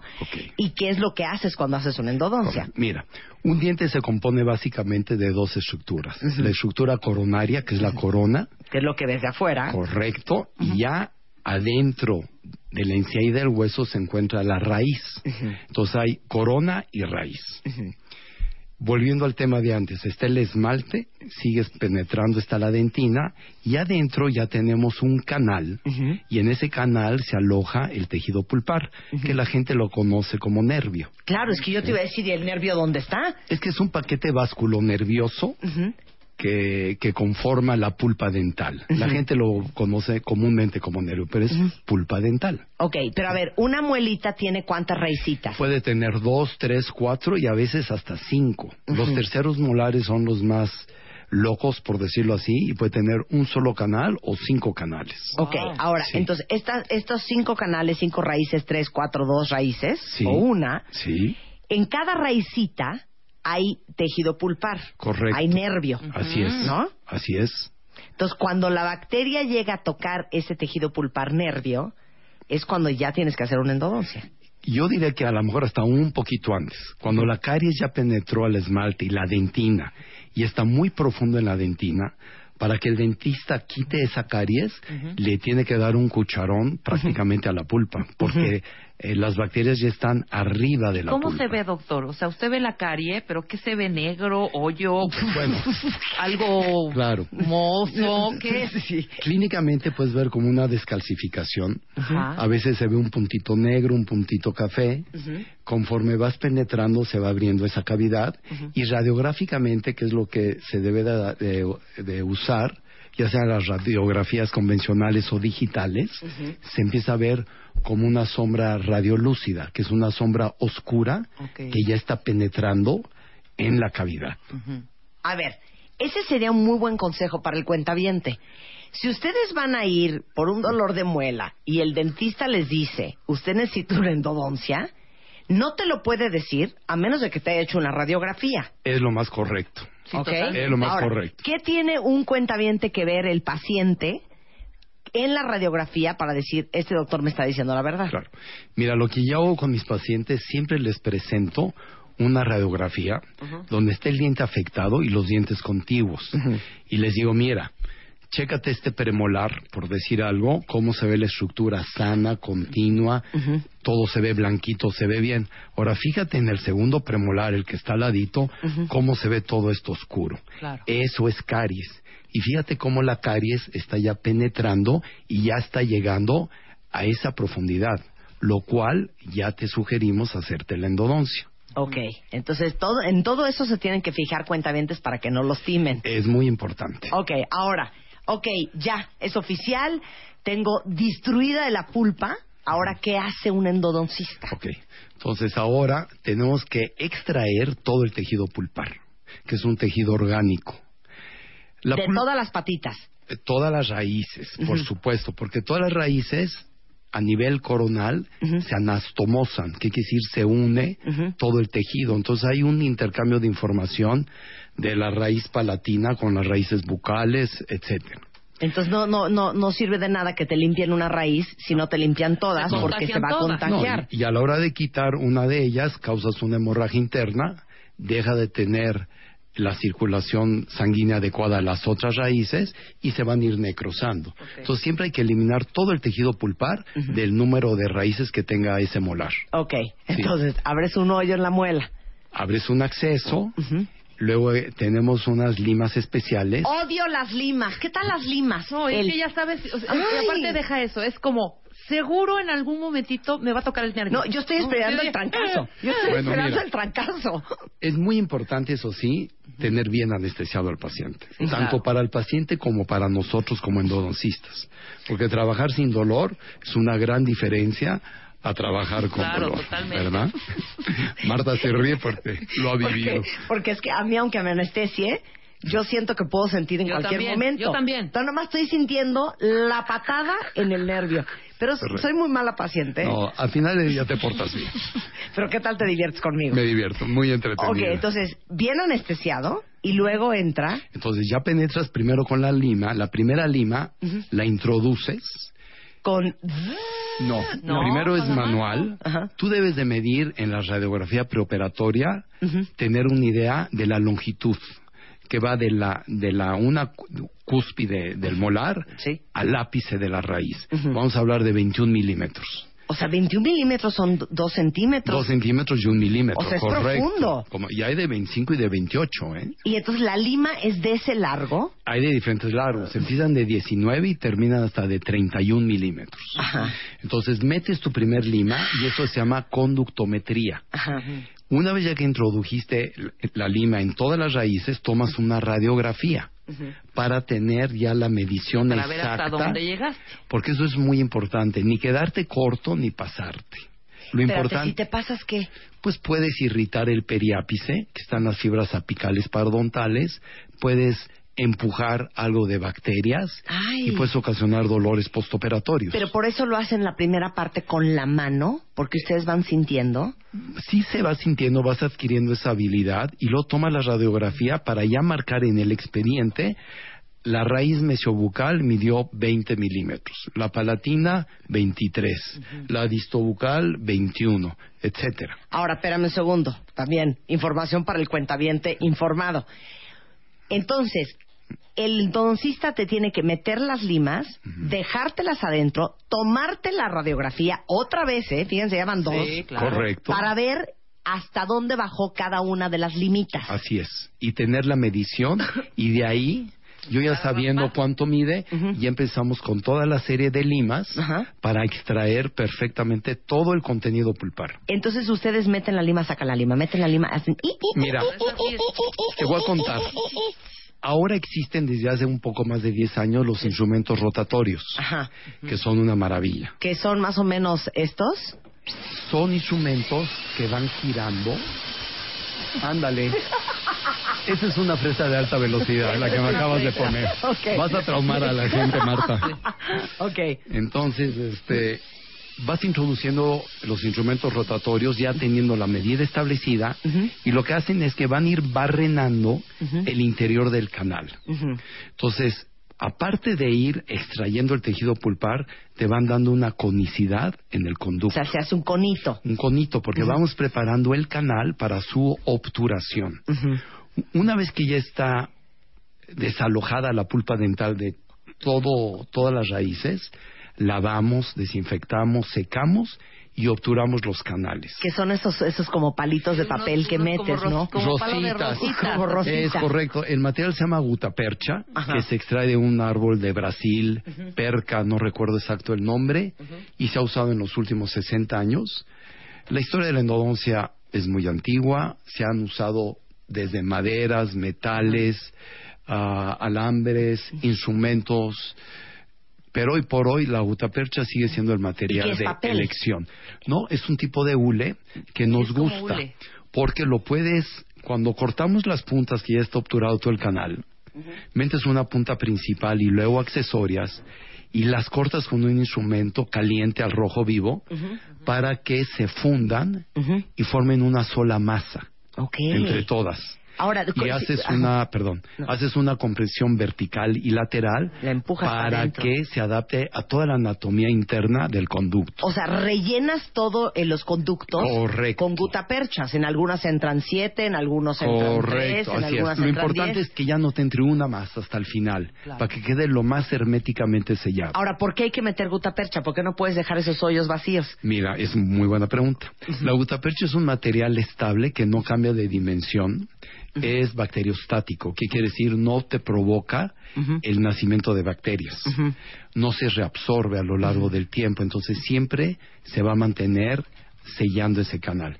Si tú dejaras una, un canal sin obturar, era la teoría en inglés llamada the hollow tube, que es un tubo vacío, hueco, y al rato las mismas salivas de la, de la saliva, eh, las mismas bacterias, perdón, de la saliva, por algún Lugarcitos se filtro, escapan. Sí. pueden empezar a penetrar a los conductos y tener el día de mañana un cultivo de bacterias dentro de ese canal. Ok, a ver. Información terrible. Entonces, Entonces- si- siguiente pregunta. ¿Cómo sabes? O sea, cuando te dicen es que tu endodoncia no está bien hecha, ¿qué hizo mal el doctor? Mira, varias cosas pueden pasar. Desde una perforación con la misma fresa cuando penetraron esmalte, dentina, pulpa, de se pueden ir lateralmente, pueden perforar el piso de la cavidad, que es la bifurcación o trifurcación de, de las cavidades. Pueden romper un instrumento dentro de los canales. Santo Cristo. Pueden quedarse cortos, pueden quedarse pasados, pueden tener una limpieza muy mediocre, que Ujú. metieron una, dos o tres limas y dejaron parte del tejido orgánico adentro. La obturación puede verse muy mediocre también, con pocas puntas, entonces no hay un sellado, que es lo que buscamos. Y está cañón como paciente, Billy, que, que tú, que no eres dentista, o sea, uno que no es dentista, sepas que te están haciendo bien la endodoncia. Bueno, mira, es que hay pacientes que se quieren involucrar en el tratamiento y hay gente que no quiere saber de nada. Quiere salir lo antes posible y sin dolor, ¿verdad? Yo creo que es una rama en donde la gente debe de acudir al especialista. O sea, No cualquiera debe de hacer una endodoncia. es lo que te iba a preguntar. No todos, o sea, tú estudiaste. Eh, Yo estudié odontología. ¿Odontología? Y en la carrera te dan, ponle eh, uno o dos semestres de endodoncia y nada más. Lo cual no es suficiente para lleva- eh, dedicarte a la práctica de la endodoncia todos los ¿Y días. en dónde estudiaste endodoncia? En la Universidad de Harvard. En Harvard, ¿cuánto tiempo estudias endodoncia? dos años, cuatro meses. Ya una especialidad. ya Claro, perfectamente es que vean que vean qué interesante. Los dentistas toman dos horas treinta y dos minutos de endodoncia, pero por eso existe dentro de la odontología la especialidad de endodoncia. Por eso estas historias de, uy, no, a fulanita le fue fatal. ¿Por qué es tan peligroso, Doc? ¿Qué- ¿Cuál es La lo más cañón? Es que te siento puede que ya estás como en las Porque, cavernas del cuerpo humano. Yo he sabido de gente que hasta ya onda del corazón, problemas gravísimos por una mala endodoncia. Mira, esos casos en específico que tú mencionas es sobre todo a la gente o que tiene una enfermedad debilitante como la diabetes, Ajá. el SIDA, o gente que padeció fiebre reumática de joven y alguna de sus ah, válvulas eh, cardíacas, Ajá. sobre todo la cri- eh, tricúspide y la aórtica, no funcionan bien. Entonces el paso a través de la sangre de estas bacterias puede llegar al corazón y eso ya se llama septicemia. Exacto. Y una bacteremia que llegue al corazón te causa una endocarditis bacteriana y al final puede acabar hasta en la muerte. Fatal, claro. Por eso es Entonces tan es peligroso muy no cuidársela. importante En eso no ahorren cuentavientes. Entonces, no cualquier dentista.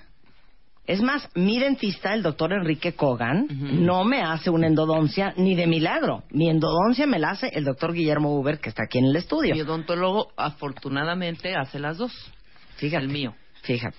Es muy Mira, bueno. hay gente muy hábil, hay gente que toma cursos continuos de educación y pueden estarse actualizando, y lo cual es Claro. perfectamente aceptable. Pero lo importante es hacer las cosas bien, tener conocimiento en dónde nos estamos metiendo, Exacto, no cualquiera. qué es lo que estamos persiguiendo, cuál es el objetivo final del tratamiento, ¿verdad?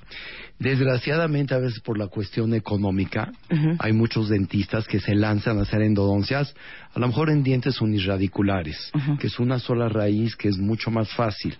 Pero aún en esos dientes puede haber también fracasos Claro. y con serias conse- eh, consecuencias. Claro. No, Entonces, nada como el especialista. Claro, nada como el especialista. Es correcto. A, a mí, yo soy fan, ya saben, de la doble especialidad. El odontólogo endodoncista, el Eso. odontólogo maxilofacial, Claro. el odontólogo oncólogo. oncólogo. Bueno. O- Oye, ahora dime una cosa.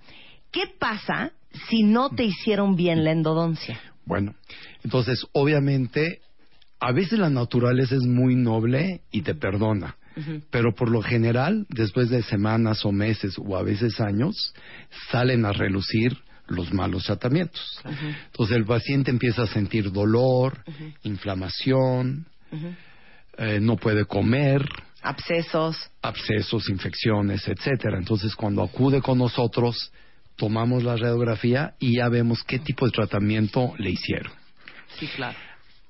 A veces, si hay una perforación muy grande, ya no es restaurable esa pieza, ya no es tratable y le sugerimos mejor la extracción de la misma y acudir con un cirujano maxilofacial para que le hagan un implante. Claro. Ahora dime una cosa. Aquí Sí. dicen, eh, dice una cuenta bien. A mi dentista se le pasó la medida de las limas y aún con anestesia fue un dolor. Eso no es normal.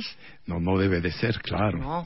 Sí, mira, abajo de los dientes tenemos el hueso trabecular, tanto el maxilar superior como el maxilar inferior. Tenemos nervios, eh, vasos sanguíneos, arterias, y todo eso puede verse afectado con una mala instrumentación de los canales. Claro. Oye, dice aquí una cuenta por una mala endodoncia voy a perder mi muelita. Habría que tomarle una radiografía y ver por qué está mal hecha y ver si todavía tiene remedio eso. Claro. Yo quiero hacer Pero una con una endodoncia bien hecha, puedes tener esa muela el resto de tu vida. Si no el resto, pero a lo mejor muchísimos años. Sí se le pide al paciente que siempre recuerde que tiene una endodoncia, porque es una pieza que ya se deshidrata, pierde agua.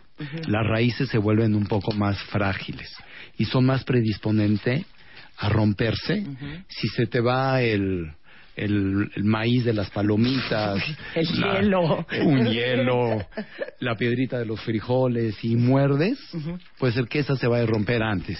Entonces, mira, la endodoncia termina con la buena restauración que le haga el protecista, porque va a proteger la estructura coronaria y de esa manera protege también nuestro mismo trabajo. Claro. Muy bien. Miren qué bonito el meme que, que acabas de mandar. ¿Qué dice Blelo? Solo fue una endodoncia. No duele. Qué bien. Oigan, ¿Cuántos shots de, de, de anestesia es lo máximo, Doc? Mira, varía Que mucho yo de... veo de repente que, no, espérame, y ahí, va, y ahí te tengo que poner otro poquito. ¿Cómo puede uno de- saber que sí es la correcta dosis? Es muy buena pregunta. Mira, antiguamente se usaban anestésicos que eran un poquito más fuertes de los actualmente usados. Se usaba una concentración de 1 a 100 mil de, ah, de adrenalina. Ahora se usa 1 a 200 mil. ¿Qué quiere decir? Que el vasoconstrictor, que es la adrenalina, está doblemente más diluido. Ok. Entonces es menos nocivo para el paciente. Entonces, con estas articaínas nuevas que se utilizan hoy en día, en un paciente sano, joven, sin ninguna afección importante, probablemente le puedes poner entre 6 y 8 cartuchos. Perfecto. Sí. Oye, pregunta aquí un cuentaviente. Oye, una pregunta. Este, ¿Una mala endodoncia puede afectarte el oído? Sí, ¿cómo no? Sí, claro que sí. Lo que pasa es que una endodoncia eh, se conecta con el nervio dentario inferior, que es el que alimenta, eh, sobre todo en, en los molares inferiores, a, al- a todos los dientes de la arcada inferior. Cuando hay una infección y una inflamación, ese torrente sanguíneo se refleja hacia el oído medio y puedes sentir inflamación, eh, te puede Dolor, pulsar un claro. poquito, dolor, etcétera. Oye, aquí dice una cuentaviente que al doctor se le rompió una lima adentro del conducto y le tuvieron que hacer una cirugía. Es correcto. Es que por eso, qué bueno, dice Sí, aquí un es cuentaviente, qué bueno que están hablando de los todólogos, porque de repente hay dentistas que sí dicen que saben hacer de todo y no es así, ¿eh? Sabes que eso es una y la otra es las limas tienen un tiempo de vida. Y muchas veces otra vez por la cuestión económica nos ahorramos en ir a comprar nuevos instrumentos y decimos todavía me va a aguantar un poquito más pero ya su su tiempo de vida ya pasó de ese instrumento y hay que desecharlo Claro. Ay, mira Así aquí, es. mi papá le hicieron una limpieza y era hipertenso y no le pusieron la anestesia bien y murió de un infarto. ¿Qué? mira ¿Ves? Por eso aguas con quien vayan, ¿eh? es muy importante ver, hacerle una buena, buena historia médica a cada paciente, ver cuáles son sus padecimientos, qué pastilla está tomando. Si tenemos alguna duda, hay que compartir la responsabilidad con el médico de cabecera, el cardiólogo, Claro, etcétera, claro. y decirle, oye, le puedo recetar esto al paciente, lo puedo inyectar, es alérgico a tales antibióticos. Siempre hay que hacerle llenar al paciente una historia médica lo más completa posible para saber con quién nos estamos enfrentando. Claro. Oigan, eh, yo, yo soy una mujer muy compartida. Billy, a quien conozco hace como, yo creo que 20 años. poquito más. O sea, que sí. aparte te hablo en sábado, en domingo, 3 de la es. mañana, con cosas que no tienen que ver con él. Yo también le pregunto a él, todo le pregunto. Yo sí les voy a dar el teléfono de su consultorio, me vale. Tienes que ser amigable con los cuentavientes. Con mucho Es el gusto. 5202-2323 y 5202-2132. Lo pueden agarrar hasta como terapeuta, porque aquí una cuentaviente dice, oye, a mi hijo le quieren agarrar, arrancar cuatro muelas en el IMSS. Oye, no. No, hija, espérate, pregúntale al doctor Guillermo Uber que te diga qué opina. Billy, un placer tenerte aquí. Muchas gracias. Me, Muchísimas me dio gracias. mucho gusto. Gracias. Oigan, les compartí los datos del doctor Uber en Twitter por si alguien los necesita, pero acuérdense que aquí somos fans de la doble especialidad. Es odontólogo, pero es maestro endodoncista por la Universidad de Harvard. Gracias, Billy. Gracias a ti. Son 11.59 de la mañana en W Radio, regresando el síndrome del mártir en una relación de pareja con Mario Guerra. No se vayan. Tuitea a Marta de Baile. Arroba Marta de Baile. Tuitea. Tuitea. Tuitea. Arroba Marta de Baile. Tuitea. Solo por W Radio. ¿Te quieres casar este año? ¿Quién habla? Hola, hola, Tania Marta, hola. Cásate por Marta de Baile. Ania, te casas este año. Gracias, gracias, La boda de tus sueños está a punto de hacerse realidad. Estoy muy emocionada. Manda tu historia ahora a martadebaile.com o a wradio.com.mx. No lo puedo creer, estoy temblando. Cásate con Marta de Baile. Sexta temporada. Solo por W Radio. Oh, never mind. We try. We love. 12.06 de la tarde en W Radio. Déjenme decirles, cuentavientes, que el día 11 de marzo, o sea, en exactamente... Ay, Dios mío, ¿cuántos días faltarán? Como 15 días 14, más, 15 días. más Aquí menos. estamos hoy a Cerramos la 20. convocatoria del Cásate con Marta de Baile. Y eso significa que cualquiera de ustedes que se quieran casar este año y no han podido porque no han juntado suficiente lana, porque quieren tener una boda espectacular y nunca les ha alcanzado, porque nunca se ha dado el momento, porque no saben ni cómo organizarla, por la razón que sea.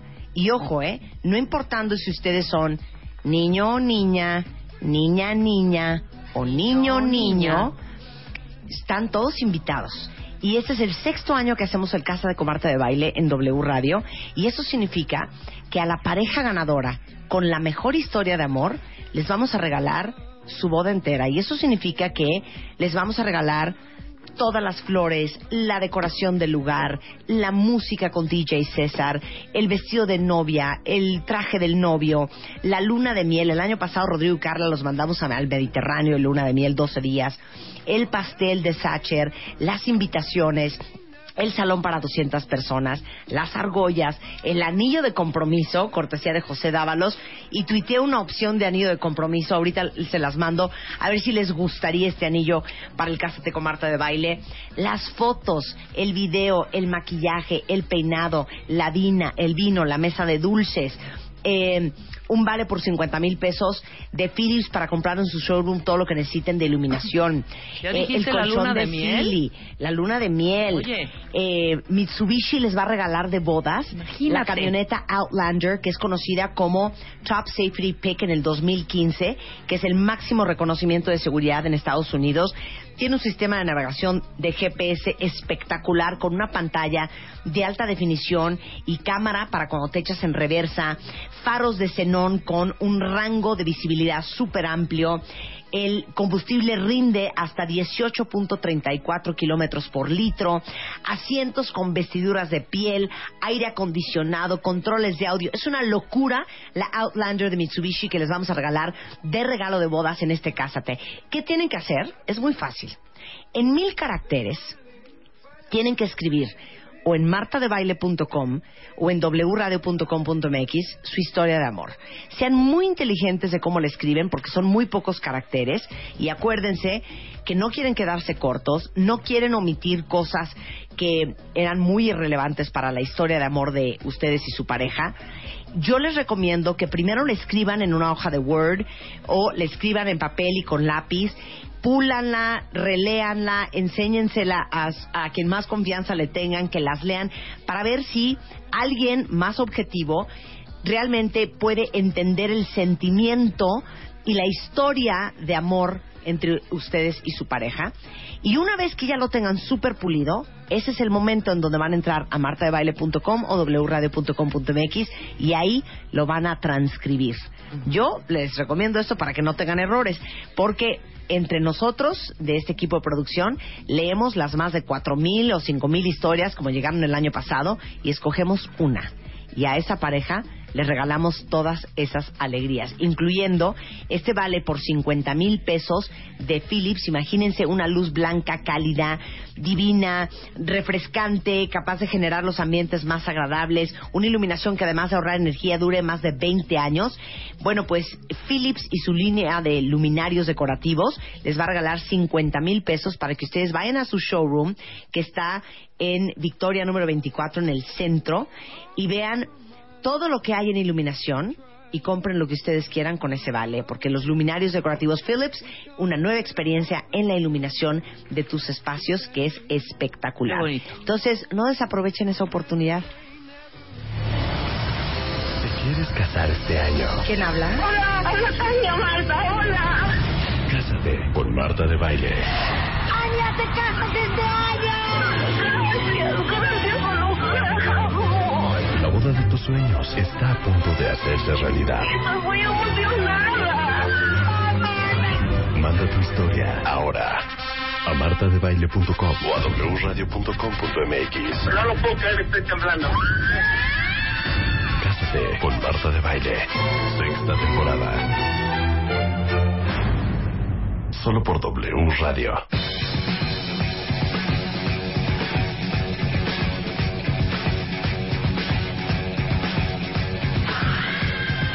Después del exitazo del bebé verdugo de la semana pasada, ¿qué tal el trancazo con el bebé verdugo? Muy bueno, excelente, sí, sí. Estuvo cañón, ¿no? No Salió la, la mitad de la población se reveló como bebé verdugo y Como la otra mitad como víctimas del bebé verdugo. Totalmente.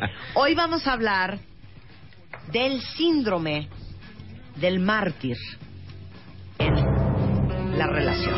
Ay, Dios. Combina muy bien con el bebé verdugo, ¿eh? Sí, claro, Sí, ¿eh? Sí, sí. ¿Cómo combina el, el mártir de la relación con el bebé verdugo? Pri- primero, vamos a hacer una diferencia. No es lo mismo el que se hace la víctima al que padece el síndrome del mártir. Ok. La, la diferencia fundamental es esta. El que se hace la víctima te puede decir, te estuve esperando a comer y no llegaste, pero bien que se zampó un plato de pozole. Nada más te dijo que te había estado esperando para que te sientas mal. Claro, Es el que se hace la víctima. Y el mártir verdaderamente no comió hasta que llegaste Claro. porque decía que la comida no le sabe si no estás tú a su lado. Qué horror. Esa es la diferencia entre el que se hace la víctima y el que es verdaderamente un mártir. ¿no? Sí, ok. Los mártires pueden hacerse las víctimas, pero las víctimas generalmente no son mártires. Es decir, te venden la idea de que están sufriéndole, pero la mera verdad lo hacen nada más para chantajearte. Ok, pero dame otra, otra, otro ejemplo del mártir y ayúdenos ustedes en Twitter y en Facebook, cuentavientes. Mira, el, el- el mar- otro, otro ejemplo del mártir es el que, por ejemplo, está viendo su programa favorito, pero si tú le dices que, ah, es que no hay yogur en el refrigerador, ahorita voy, salgo. Pero estás viendo los Óscares, no importa. Quieres yogur y no tienes. Ay, pero estuviste esperando no sé todo el quién año. es así, ¿eh? Pero No estuviste es esperando todo el año. No, no le hace, pues es que se te antojó. Además no has cenado bien, te, ha- te has sentido mal, te veo como pálido. No, Spider-Man sí es así. ¿Ves cómo combinan con el bebé verdugo? Sí, bebé verdugo mártir. Con el mártir. Bueno, yo ayer fui mártir y víctima. ¿Por qué? Les tengo que contar algo muy fuerte que me pasó. Y aparte todo fue culpa otra vez de Spider-Man. A ver. En la transmisión de los Oscars en el Hotel W, llevaba yo mi bolsita de maquillajes. Y solo las mujeres pueden entender lo que vale lo que uno trae allá adentro. Y, y uno de mis lentes de ver que amo de Barton Perreira dorados estaban ahí. Spider-Man la traía en la mano. Yo le dije, ¿dónde está mi celular, mi amor? Y él me dijo, lo metí en tu bolsa de maquillajes. Tomé yo la bolsa de maquillajes, la abrí, saqué mi celular. Cerré la bolsa. A los pocos minutos terminó la transmisión. Nos fuimos al coche. Nos fuimos a la casa. Ayer en la mañana le digo a Elo, Elo, no trajiste mis maquillajes del coche. Necesito maquillarme aquí en el estudio. Me dijo, Elo, no están. Y dije, oh mi Dios, Spider-Man seguramente los bajó y los dejó en la casa. Llegué a mi casa a las 5 de la tarde y pregunté, ¿dónde está mi bolsa de maquillajes? Y me dijeron, señora, aquí no está. Rogelio, por favor, baja al coche. Señora, ya fui. No están sus maquillajes. En ese momento me di cuenta que Spider-Man dejó la bolsa de maquillajes en la transmisión de W Corrí apresuradamente a llamar a Luz, Pio Quinto, a Rosana, a Gabriela Marketing, a Vanessa Sánchez, a Rebeca Mangas. Todo el mundo habló con los ingenieros, la gente de producción, de iluminación, la gente del Hotel W. Y todos dijeron, no vimos absolutamente nada. La pregunta es, ¿de quién fue la culpa? Híjole, Tómese en consideración, ¿eh? Estoy trabajando los Óscares, Negro, Birdman. ¿De quién fue la culpa que se perdieran mis maquillajes y mis lentes de ver? pues habría quien dijera que, que fuiste tú por andar confiando, pero este, pues la persona que le encargaste tenía que haberse hecho cargo del asunto. Él, él se lava las manos nuevamente diciéndome, tú me la pediste para sacar tu celular. Yo de ahí ya no supe nada. Hijo. Ya no me la devolviste. Exacto. El punto es que hoy me quedé sin esa bolsa de maquillaje. O sea, ya no apareció. Y a- ayer hablábamos de los rateros y los ladrones, fíjate. Exacto. O sea, ¿quién se quiere robar una bolsa de maquillajes? Es que de veras. ¿Quién se va a robar lo que no es de él? Exacto, no, muy mal. Entonces yo sí soy mártir y víctima Pues es de la poco- falta de atención de mi esposo hacia mi persona. Claro, teniendo en cuenta que eres bebé verdugo, se vuelve más grave todavía la falta. Exactamente, exactamente, exacto. Como dice Edu, puedes perder la cartera, puedes perder las llaves, pero no se pierde una bolsa de maquillajes. Claro.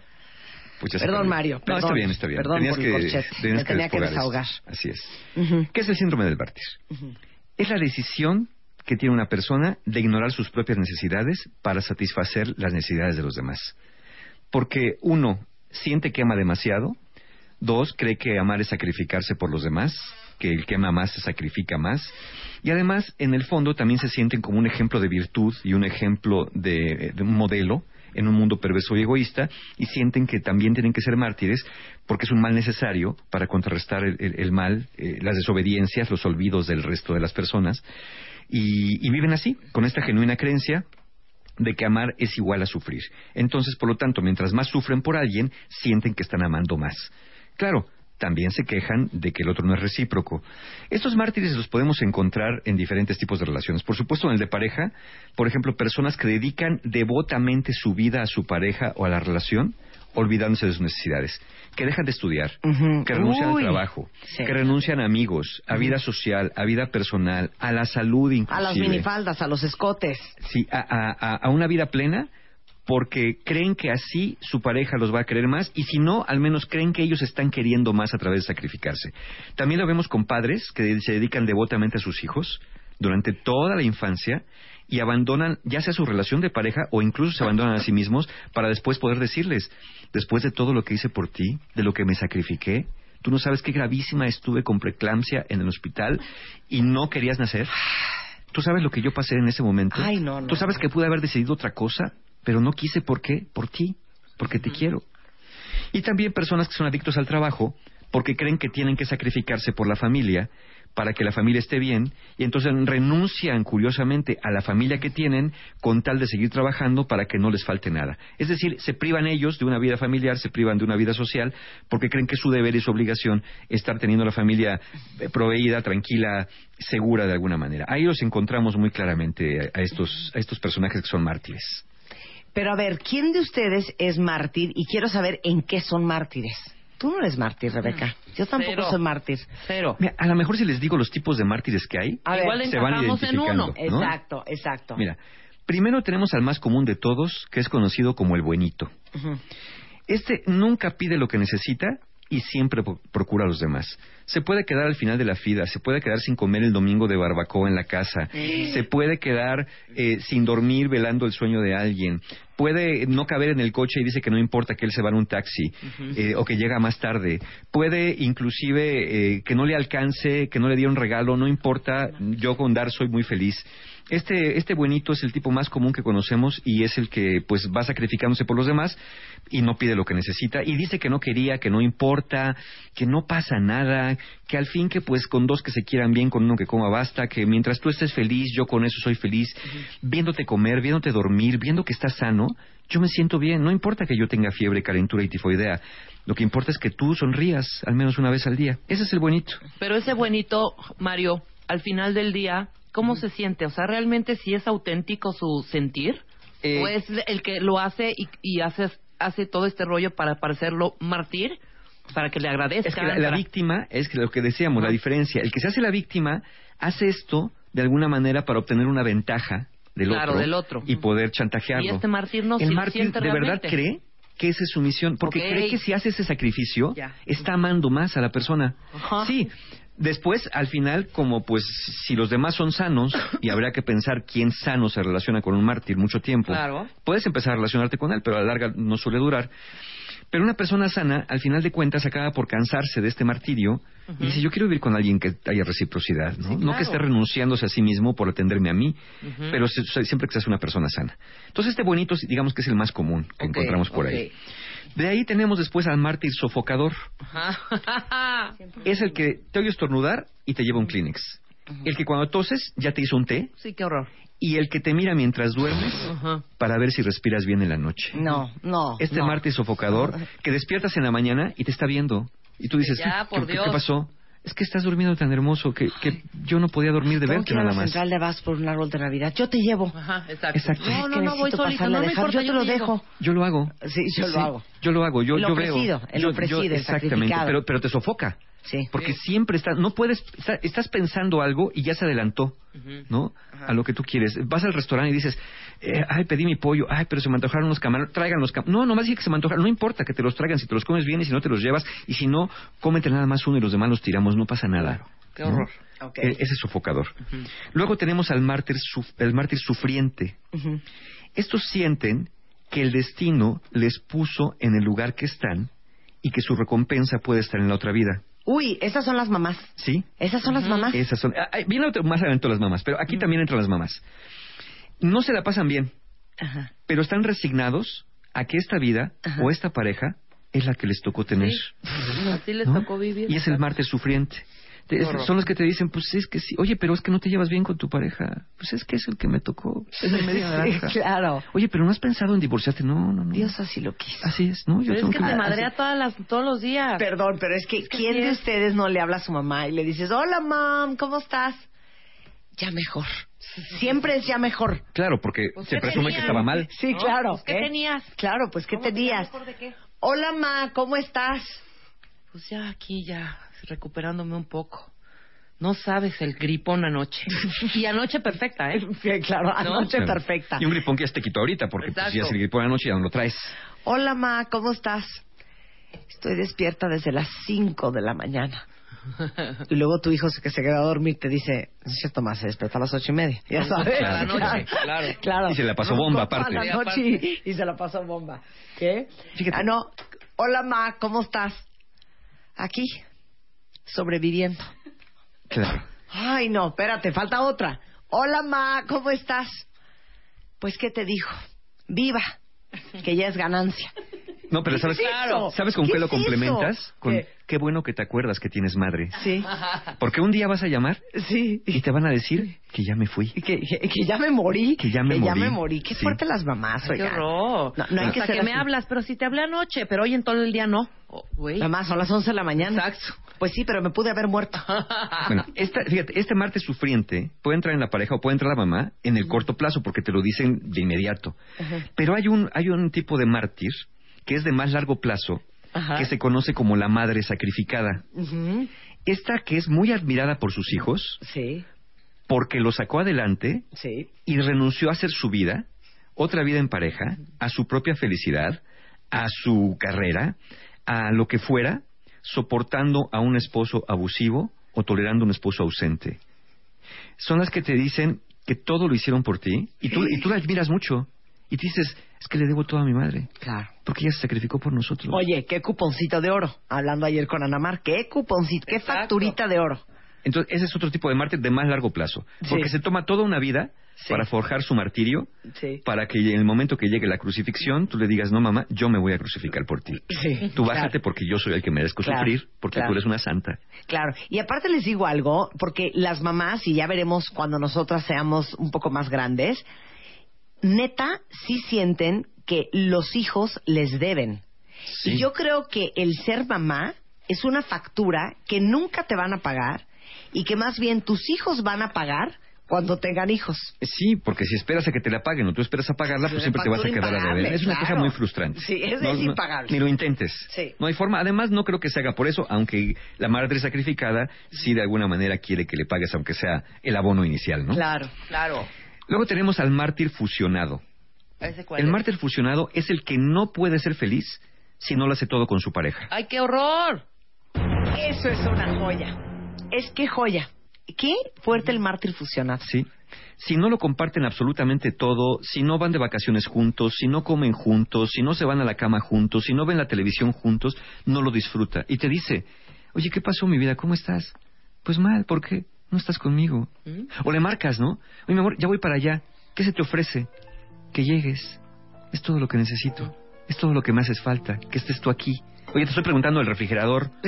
Oye, mi amor, ve qué increíble. El viernes es el cumpleaños de Rebeca Mangas. Vamos juntos. No, mi vida, no puedo ir.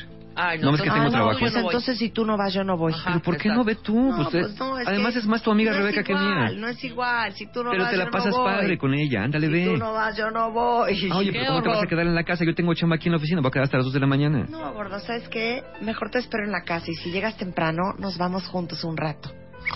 Ah, Rebeca, no voy a ir a tu fiesta.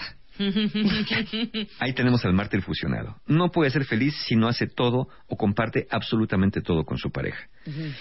Y por último tenemos al mártir rescatador. Sí. Este busca personas con grandes carencias emocionales para que sea para que sea quien los ayude a cargar esa cruz y si se puede curarlos. A ver, tipo. Tipo la mujer del alcohólico, por ejemplo. Ese es clásico.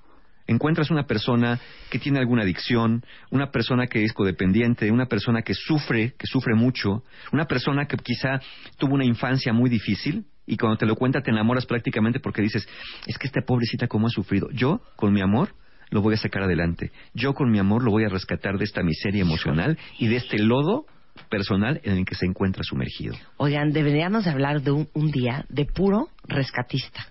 ¿Cuántos de ustedes son rescatistas? Sí. El síndrome víctima Pero, rescatador. pero perdón, ¿eh? Puede ser desde yo lo voy a sacar adelante hasta yo lo voy a enseñar a vestirse bien. Yo tengo un hasta poco de yo- ese rescatador, Claro, ¿eh? claro. Yo fui, yo fui muy rescatadora. A ver, ¿quién de ustedes también fue muy rescatador? ¿Se acuerdan cuando hicimos el programa de Charlie? Que le pagaba Claro, la colegiatura todos somos- novia, claro. la- le cambió la, la vestimenta. Todos somos, Carlos, Charlies, ¿no? claro. Sí. Ahorita regresamos después del corte, no se vayan.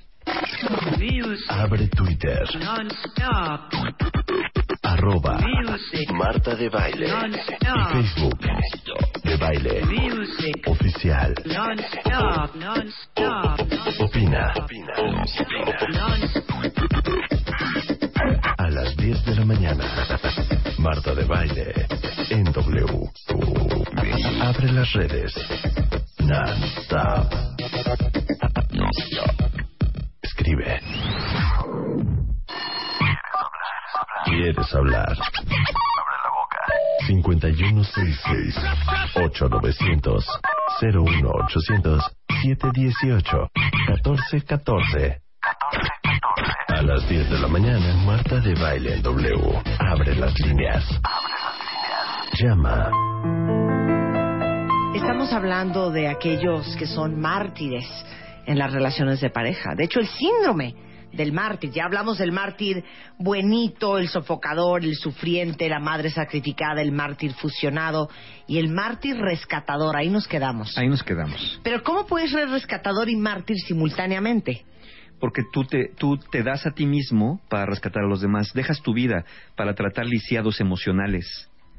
Personas atropelladas emocionalmente por la vida, Sí, claro. lameheridas, ¿Sí? Entonces, tú te pasas lamiendo las heridas del otro, te pasas intentando salvar al otro de sí mismo y de aquello que tú crees que no debería estar haciendo, porque acuérdate que el mártir tiene la creencia de que es una persona más buena que los demás. Entonces, como es más buena que los demás, está aquí para salvar al mundo de sus propios males. Entonces, yo doy mi vida para rescatar a aquellas personas que se sienten mal. Obviamente voy a escoger personas que se sienten más mal pues, para poder ejercer mejor mi rol de mártir, sino que chiste. Eso de andar rescatando santos, pues no es negocio para el mártir. Tiene que andar rescatando, ah, como dije, almas perdidas, extraviadas por la vida y toda clase de adictos a lo que sea, juego, a trabajo, alcohol, sustancias, lo Claro. que caiga es bueno. Claro. Y veo que hay muchos rescatadores entre los cuentavientes, ¿eh? Aquí dice una cuentaviente yo rescatadora. Sí, claro, pues es que es, es, es- es común también. Vemos muy, muy objetivamente, muy comúnmente al buenito, pero el rescatador, el rescatador también se encuentra muy atrás de esto por estas creencias distorsionadas. Ahora, justo por qué se da este síndrome, por qué las personas lo padecen. A ver, ¿podemos hacer un test? Sí, eh, ahorita vamos a decirles algunas cosas que, que- que para que se identifiquen. Nada más les digo por qué lo padecen. Uno, porque pueden haber tenido una madre así y aprendieron que amor es igual a sacrificio y ustedes también a su vez se sacrifican por otras personas. Otras porque tienes una necesidad psicológica de reconocimiento, amor, compañía, pertenencia, atención, hasta de sentido de vida. Y, y otro, porque es una forma de evadir responsabilidad de tu propia vida. Como te haces cargo de la vida de los demás, claro. no tienes que hacerte Tengo cargo una de tu muy buena propia excusa vida. de que mi vida sea un desastre, pues es que estoy pendiente de los demás. Pues como no. ¿Y quién me va a reprochar que he renunciado a mi vida por la vida de, por la vida de mi pareja o por la vida de mis hijos?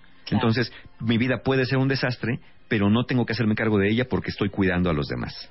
A ver, ¿ustedes quieren saber, con examen sorpresa, si padecen del síndrome del mártir?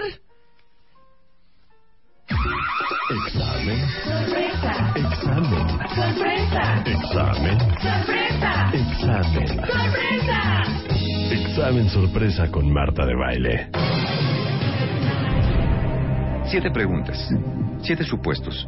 Contesten sí o no nada más. Ok. No hay más. ¿Cómo saber si padeces del síndrome de mártir? Ok. Venga. Primera, te sacrificas sin que te lo pidan, pero te quejas sin parar de la ingratitud de tu pareja.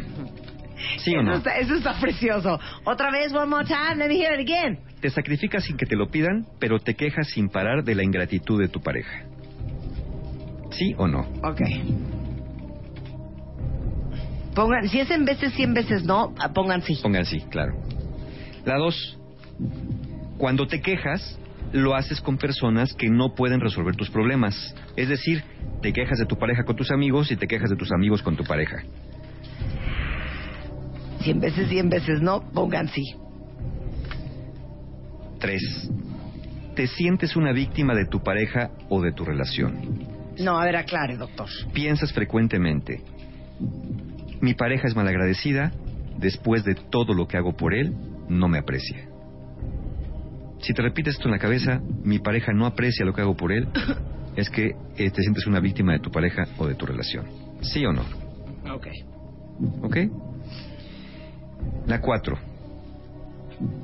En lugar de pensar lo que podrías hacer diferente, siempre estás pensando lo que tu pareja podría hacer diferente para que estuvieran bien. Ejemplo, si no se pusiera tan necio, seríamos más felices. Si no llegara borracho, si me avisara, Sí. si no gritara, Sí, Si bajara de peso. si se durmiera más temprano. Claro. Eso. Evades Si responsabilidades. Siempre estás, siempre sabes lo que el otro tiene que hacer, pero nunca te fijas qué es lo que tú podrías hacer diferente para cambiar la relación. Cinco. Rechazas la ayuda o consejos que te dan. Tipo, Ya te dijeron, ve a terapia. Eso no funciona. ¿Por qué no te divorcias? Es que lo quiero tanto. ¿Por qué no haces algo? Es que es mi cruz. ¿Por qué no platican, aunque sea? Pero ya no hemos se platica- comunican. Ya hemos platicado mucho. Sí nos comunicamos. Bueno, entonces sepárate un rato. Ay, no, pero ¿cómo lo voy a dejar? Con ese carácter que tiene, ¿quién lo va a querer? Bueno, vayan a terapia los dos. No le gusta, no lo quiero forzar. Pues yo digo que estás mal, manito. Pero pues es lo que me tocó vivir. ¿Qué hago? O sea, ¿qué hago, Rebeca? No, hijo, sí necesitas terapia. Ahí está. Rechazas la ayuda o los consejos consejos, que te que, dan. te dan. Ok. Número 6. ¿Sí o no? Las personas fuera de tu relación te ven como muy dedicado, entregado y hasta feliz sirviendo a pesar del sufrimiento que tienes. Te ven muy dedicado, te ven muy entregado y te pueden ver hasta feliz sirviendo a tu pareja. Sí, o sea, eras feliz, ahí está, el- eres un trapo. Son los que le dicen a tu pareja, abocado ¿sabes a qué? tu pareja. Oye, ¿qué, ¿por qué lo vas a dejar si es tan buena gente? Ajá, claro. Oye, pues siempre está contigo, siempre te sirve, siempre te ayuda. nunca, sea- nunca te hace un pancho. Pero no entiendo cuál es tu problema. Si es un tipazo. El resto de ¿No? las personas piensan que eres muy buena persona. Y siete, este tipo de relación viciada ya lleva más de seis meses. No es porque perdiste la chamba, no es porque tienes un bache financiero, no es porque te enfermaste y te dejaste cuidar por tu pareja. Es que ya es la manera que tienes de relacionarte. Claro. Y además agregaría, lleva de seis meses y no es la primera vez que te pasa. No es la primera relación en la que estás que te pasa exactamente todo esto. Si dijiste más, que, más, más de cuatro veces sí, tienes algún tipo de síndrome de mártir. ¡Eh! Cuatro, cuatro ¿Cuántos tienes? o más, cuatro Ah, no. o más. Yo tengo dos de siete. Yo también dos de siete. ¿Que los dos primeros? No, yo tengo el cuarto, ¿Cuáles dos tuvieron cuentavientes? el dos y el cuatro tuve yo. ¿Tú crees que todo le es culpa del otro?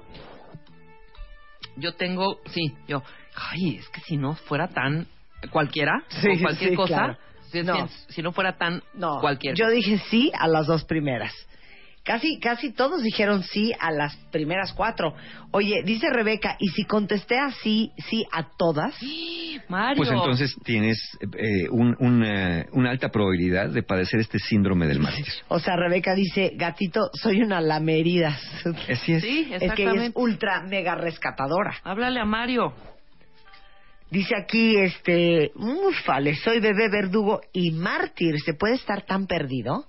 Sí, pues puede estar hasta más perdido, pero con eso creo que ya tienes como para trabajar un rato por la vida, ¿eh? Mira, tengo seis de siete, tengo cuatro de siete, tengo siete de siete, tengo cuatro de siete, tuve cinco de siete. Bueno, la gran mayoría de ustedes que tuvieron cuatro o más, en el fondo existe la creencia de que sufrir es igual a amar, de que dejarse a un lado las propias necesidades están queriendo más. Y esa es el- el- la principal falsedad de este síndrome del mártir. O que así es la vida, Sí, porque lo aprendiste así. porque así nos tocó vivir. Así es, que no se puede hacer nada. Hay una indefensión aprendida ahí. Ahora, ¿por qué es grave ser mártir? Pues mira, es grave, puede ser tan grave como ser bebé verdugo, ¿eh? Pero en otro sentido. Ay, no, ser bebé verdugo es precioso, ya quedamos, Mario. Ser bebé verdugo es monísimo. Apenas eh, volví a dormir apenas ayer otra vez eh, con cierta paz, entonces no toquemos ese tema. ¿Qué efectos, qué efectos tiene el ser un mártir? Bueno, si tiendes, tienes este síndrome, muy frecuentemente te vas a relacion- a relacionar con personas complicadas y abusivas. ¿Por qué? Porque tienes necesidad de redimirlas y de ayudarlas. Entonces, siempre vas a estar rodeado de personas bien, bien complicadas y que abusan de ti, de tu tiempo, de tu amor, de tu cariño, de tu paciencia, de tus Sí, recursos. que se pasan. Que se pasan que porque abusan, saben Que tiran la liga. que saben que ahí vas a estar. O sea, al fin que, Rebeca, aguanta. Oye, Aguanta pues vara, vamos a cancelarle. Oye, pero ya había planeado la fiesta, ya había comprado. Tú cancélale, aguanta vara, no, No se queja. nada, es bien buena onda. Va a entenderlo. Partiendo del buenito. Es bien buena onda, verás. Dile que ya no se pudo. Oye, pero la habíamos invitado. No pasa nada. Rebeca, aguanta. Eso es lo que, lo que vas a escuchar más. ¿Qué efectos tiene también? Resentimiento. Al paso del tiempo, en el fondo, sí estás esperando que te reconozcan los sacrificios. Y si tu pareja no lo ha hecho, de alguna manera, vas a generar, vas a, a generar mucho resentimiento hacia esa relación, porque vas a sentir que tus sacrificios no han sido suficientes para que el otro se dé cuenta de las maravillas, uno, de tu perfección y pureza, y dos, de todas las cosas que has hecho que poco le han servido, pero tú las has hecho, para convertirse en una persona de bien. Claro. Tercer efecto, indulce- in- induce culpa en la pareja. Cuando ves que tu pareja se abandona por servirte, puedes sentir que tú no estás a la altura de lo que tu pareja te da con sus sacrificios. Entonces, aunque sepas, si seas una persona sana, que sepas que amor no es igual a sacrificio, de alguna manera, si el otro es el mártir fusionado, o de alguna manera, si el otro está bajo el mártir sofocador, sientes que tu pareja te está queriendo más y que tú no quieres suficiente porque no te estás martirizando como él, entonces empieza a generar un, cierto sentimiento de culpa, de, híjole, pues es que yo no doy tanto a mi pareja como mi pareja da de mí. Entonces, esos serían como los efectos principales. ¿Qué hacemos? ¿Qué, hacemos? ¿Qué hacemos? Mario? ¿Puedo leer nada más al cuentaviente Sí, cómo claro. se siente en este momento de su estado de ¿Qué ánimo? Pues hay gente ya llorando. Dice, chale, sí me he relacionado casi siempre con gente abusiva, dice un cuentaviente. Otro dice, por favor, quítanos este mal, Mario Guerra. Otro, yo siempre acabo con hombres abusadores.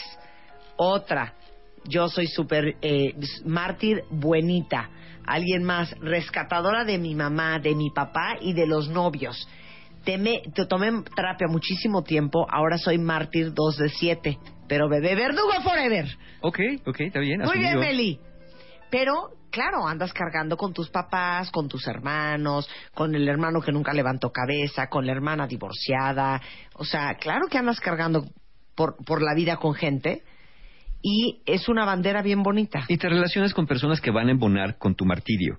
Claro. ¿sí? Te vas a relacionar con personas que quieren crucificarte, que quieren abusar de ti, que quieren, eh, eh, que no les importa realmente lo que sientes y que si sí, pues van a acabar dejándote al final de cuentas porque no es una relación sana. Claro. ¿Cómo Ahora, se cura uno? ¿Qué hacemos? Pues mira, pues ya curarlo, curarlo. Si de plano estás en 7 de 7, sí vete a terapia. Pero mira, primero vamos a ver a los que estén más leves, en, en- en fases más leves. Uno, acuérdate de algo. Quien te quiere no siempre te necesita. Simplemente te quiere, de otra manera no estaría a tu lado. No te sacrifiques por el otro cuando no te está pidiendo sacrificio.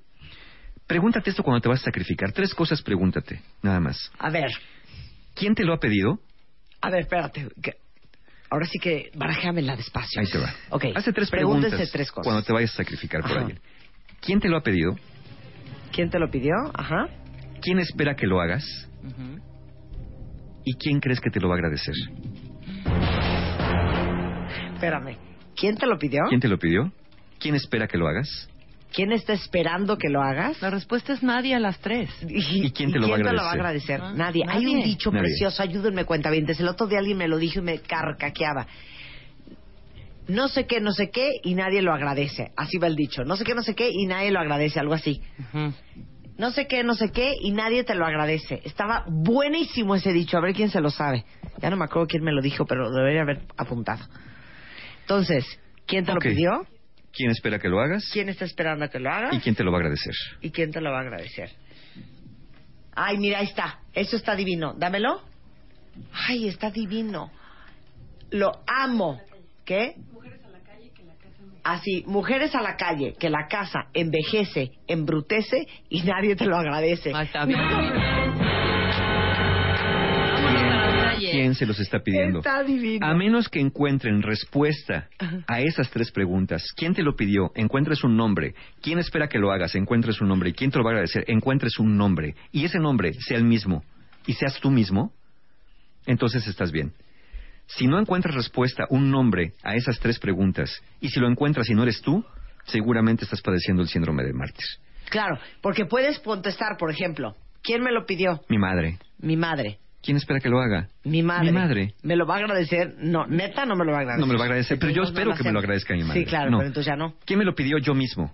¿Quién espera que lo haga? Yo mismo. ¿Quién me lo va a agradecer? Yo mismo. Si soy yo mismo a las tres, probablemente estoy pensando más en mí. Que recuerden esto, eso es bien importante. Una persona sana primero satisface sus propias necesidades y después las necesidades de los demás. Es como las mascarillas de emergencia en los aviones. Primero, ponte tú la mascarilla y después ayuda a niños y a personas que puedan necesitarlo. Esto es muy parecido. Las necesidades primero tienes que satisfacer las tuyas y después las de los demás. El sacrificarte por otros, en lo- lejos de estar enseñando un acto de bondad, lo que estás enseñando es un acto de entreguismo, un acto de sacrificio y de anulación personal que se va a perpetuar al tiempo porque los hijos lo aprenden también. Entonces, ¿qué hacer? Aprende a dar sin anular tus propias necesidades. Ok, pero ¿puedo decir otra cosa? Sí, claro. ¿Puedo decir otra variable que se me, me quedé ahorita calladita yo pensando? A ver, chale. Yo creo que en pareja tienes que dar y también pensar, yo pienso. Ajá. Si el día de mañana esta fulana me deja, me ardería por haber dar- haberle la- dado esto. Claro. ¿Ya, ya me entendiste? Sí, sí, sí. ¿Me Por todo lo expliqué? que di en la relación. Claro. Sí. Me sentiría mal conmigo mismo, frustrado, Eh, exacto. enojado. Por haberle resentido. dado esto. Ajá, Si la respuesta es sí, no lo den. claro. De veras. Hay que pensar en el peor escenario posible. Sí, claro. Y, y ver cuál, va- cuál sería el resultado futuro si eso terminara hoy. Claro. Punto. Si se terminara hoy tu Sí, relación. Porque cuántas historias no se saben, yo me sé muchas de y yo Bueno, la guerra de los roses. Esa es un ejemplo Este, perfecto. hay, hay muchas este, historias en la tele y documentales y películas de él. eh, no me acuerdo cómo se llama esa película, pero ella hasta mató al marido, al exmarido y a la esposa nueva. Pero yo le ayudé a estudiar leyes, lo ayudé a graduarse, Claro. trabajé para mantener la casa. Nunca le dije nada. Le planché, le lavé, le cosía los botones, le cocinaba. Y el día que cumplimos 57 años se enamoró de una y me dejó y se largó. Malagradecido. ¿No? Claro. Entonces, ¿cómo? Hay que estar consciente de que si uno da algo y eso no funciona, ¿te va a arder o no te va a arder? Y si te arde, mejor no lo des. Claro. Y allí está otra señal de las que dimos, de si, es- si eres un mártir o no. Cuando dices, es que el otro tuvo la culpa porque el otro fue un malagradecido. Yo hice todo bien, el Claro. otro hizo todo mal. Cuando no te enteras que demasiado de algo siempre es demasiado, y Claro. dar de más es dar de más. Claro. ¿Y sabes qué? Cuando das de más, menos te aprecian. Claro. Por eso viene la siguiente recomendación. Deja que tu pareja también te da, te dé. Porque si nada más tú te haces cargo de las necesidades de los dos, anulas la posibilidad de tu pareja de ser una persona que pueda dar y en unas relaciones de dar y recibir. Si una, una persona que siente que no puede aportar nada valioso a una relación, no se siente a gusto en esa relación. Por eso necesitas también dejar que tu pareja te dé, no ser tú la persona que satisfaga las necesidades de ambos. Tienes que aprender a decir que no. Al principio te va a sonar rudo, pero con el tiempo poner límites crea relaciones más sanas. Y si sienten que no pueden, busquen ayuda profesional. Si sienten que no salen de este hoyo, o creen, porque también seguramente hay quien lo escucha que lo cree, que ser un mártir es lo correcto. Que ser un mártir es lo que hay que hacer para ser un buen padre, para ser una buena madre, para ser un buen hijo, un buen hermano, una buena pareja. Si crees que de verdad es lo necesario, de verdad que necesitas ayuda profesional. Mira, Denis dice algo muy bonito. Primero está uno y luego el mundo. Sí, claro. Y no, y no se trata de que solamente esté uno y luego uno y al final uno, como dicen, no. Yo y los demás. Porque cuando yo estoy bien, puedo estar bien con los que quiero. Si yo hago lo necesario para que los demás estén bien y yo no, al final todos vamos a acabar mal. Ya nomás les dejo esto como, como un redondeo. Sufrir por voluntad no te traerá más amor. A lo sumo lástima, aunque frecuentemente será desprecio.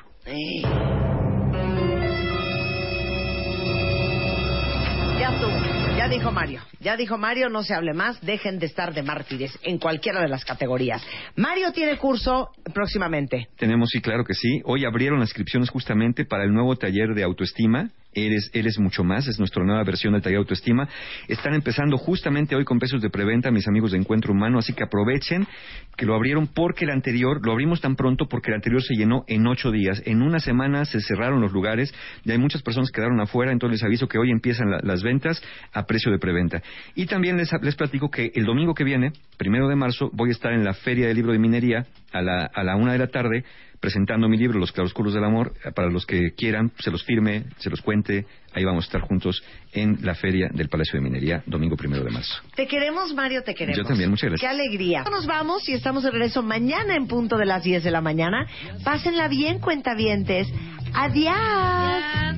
Entregaré mi vida y no tendré salidas.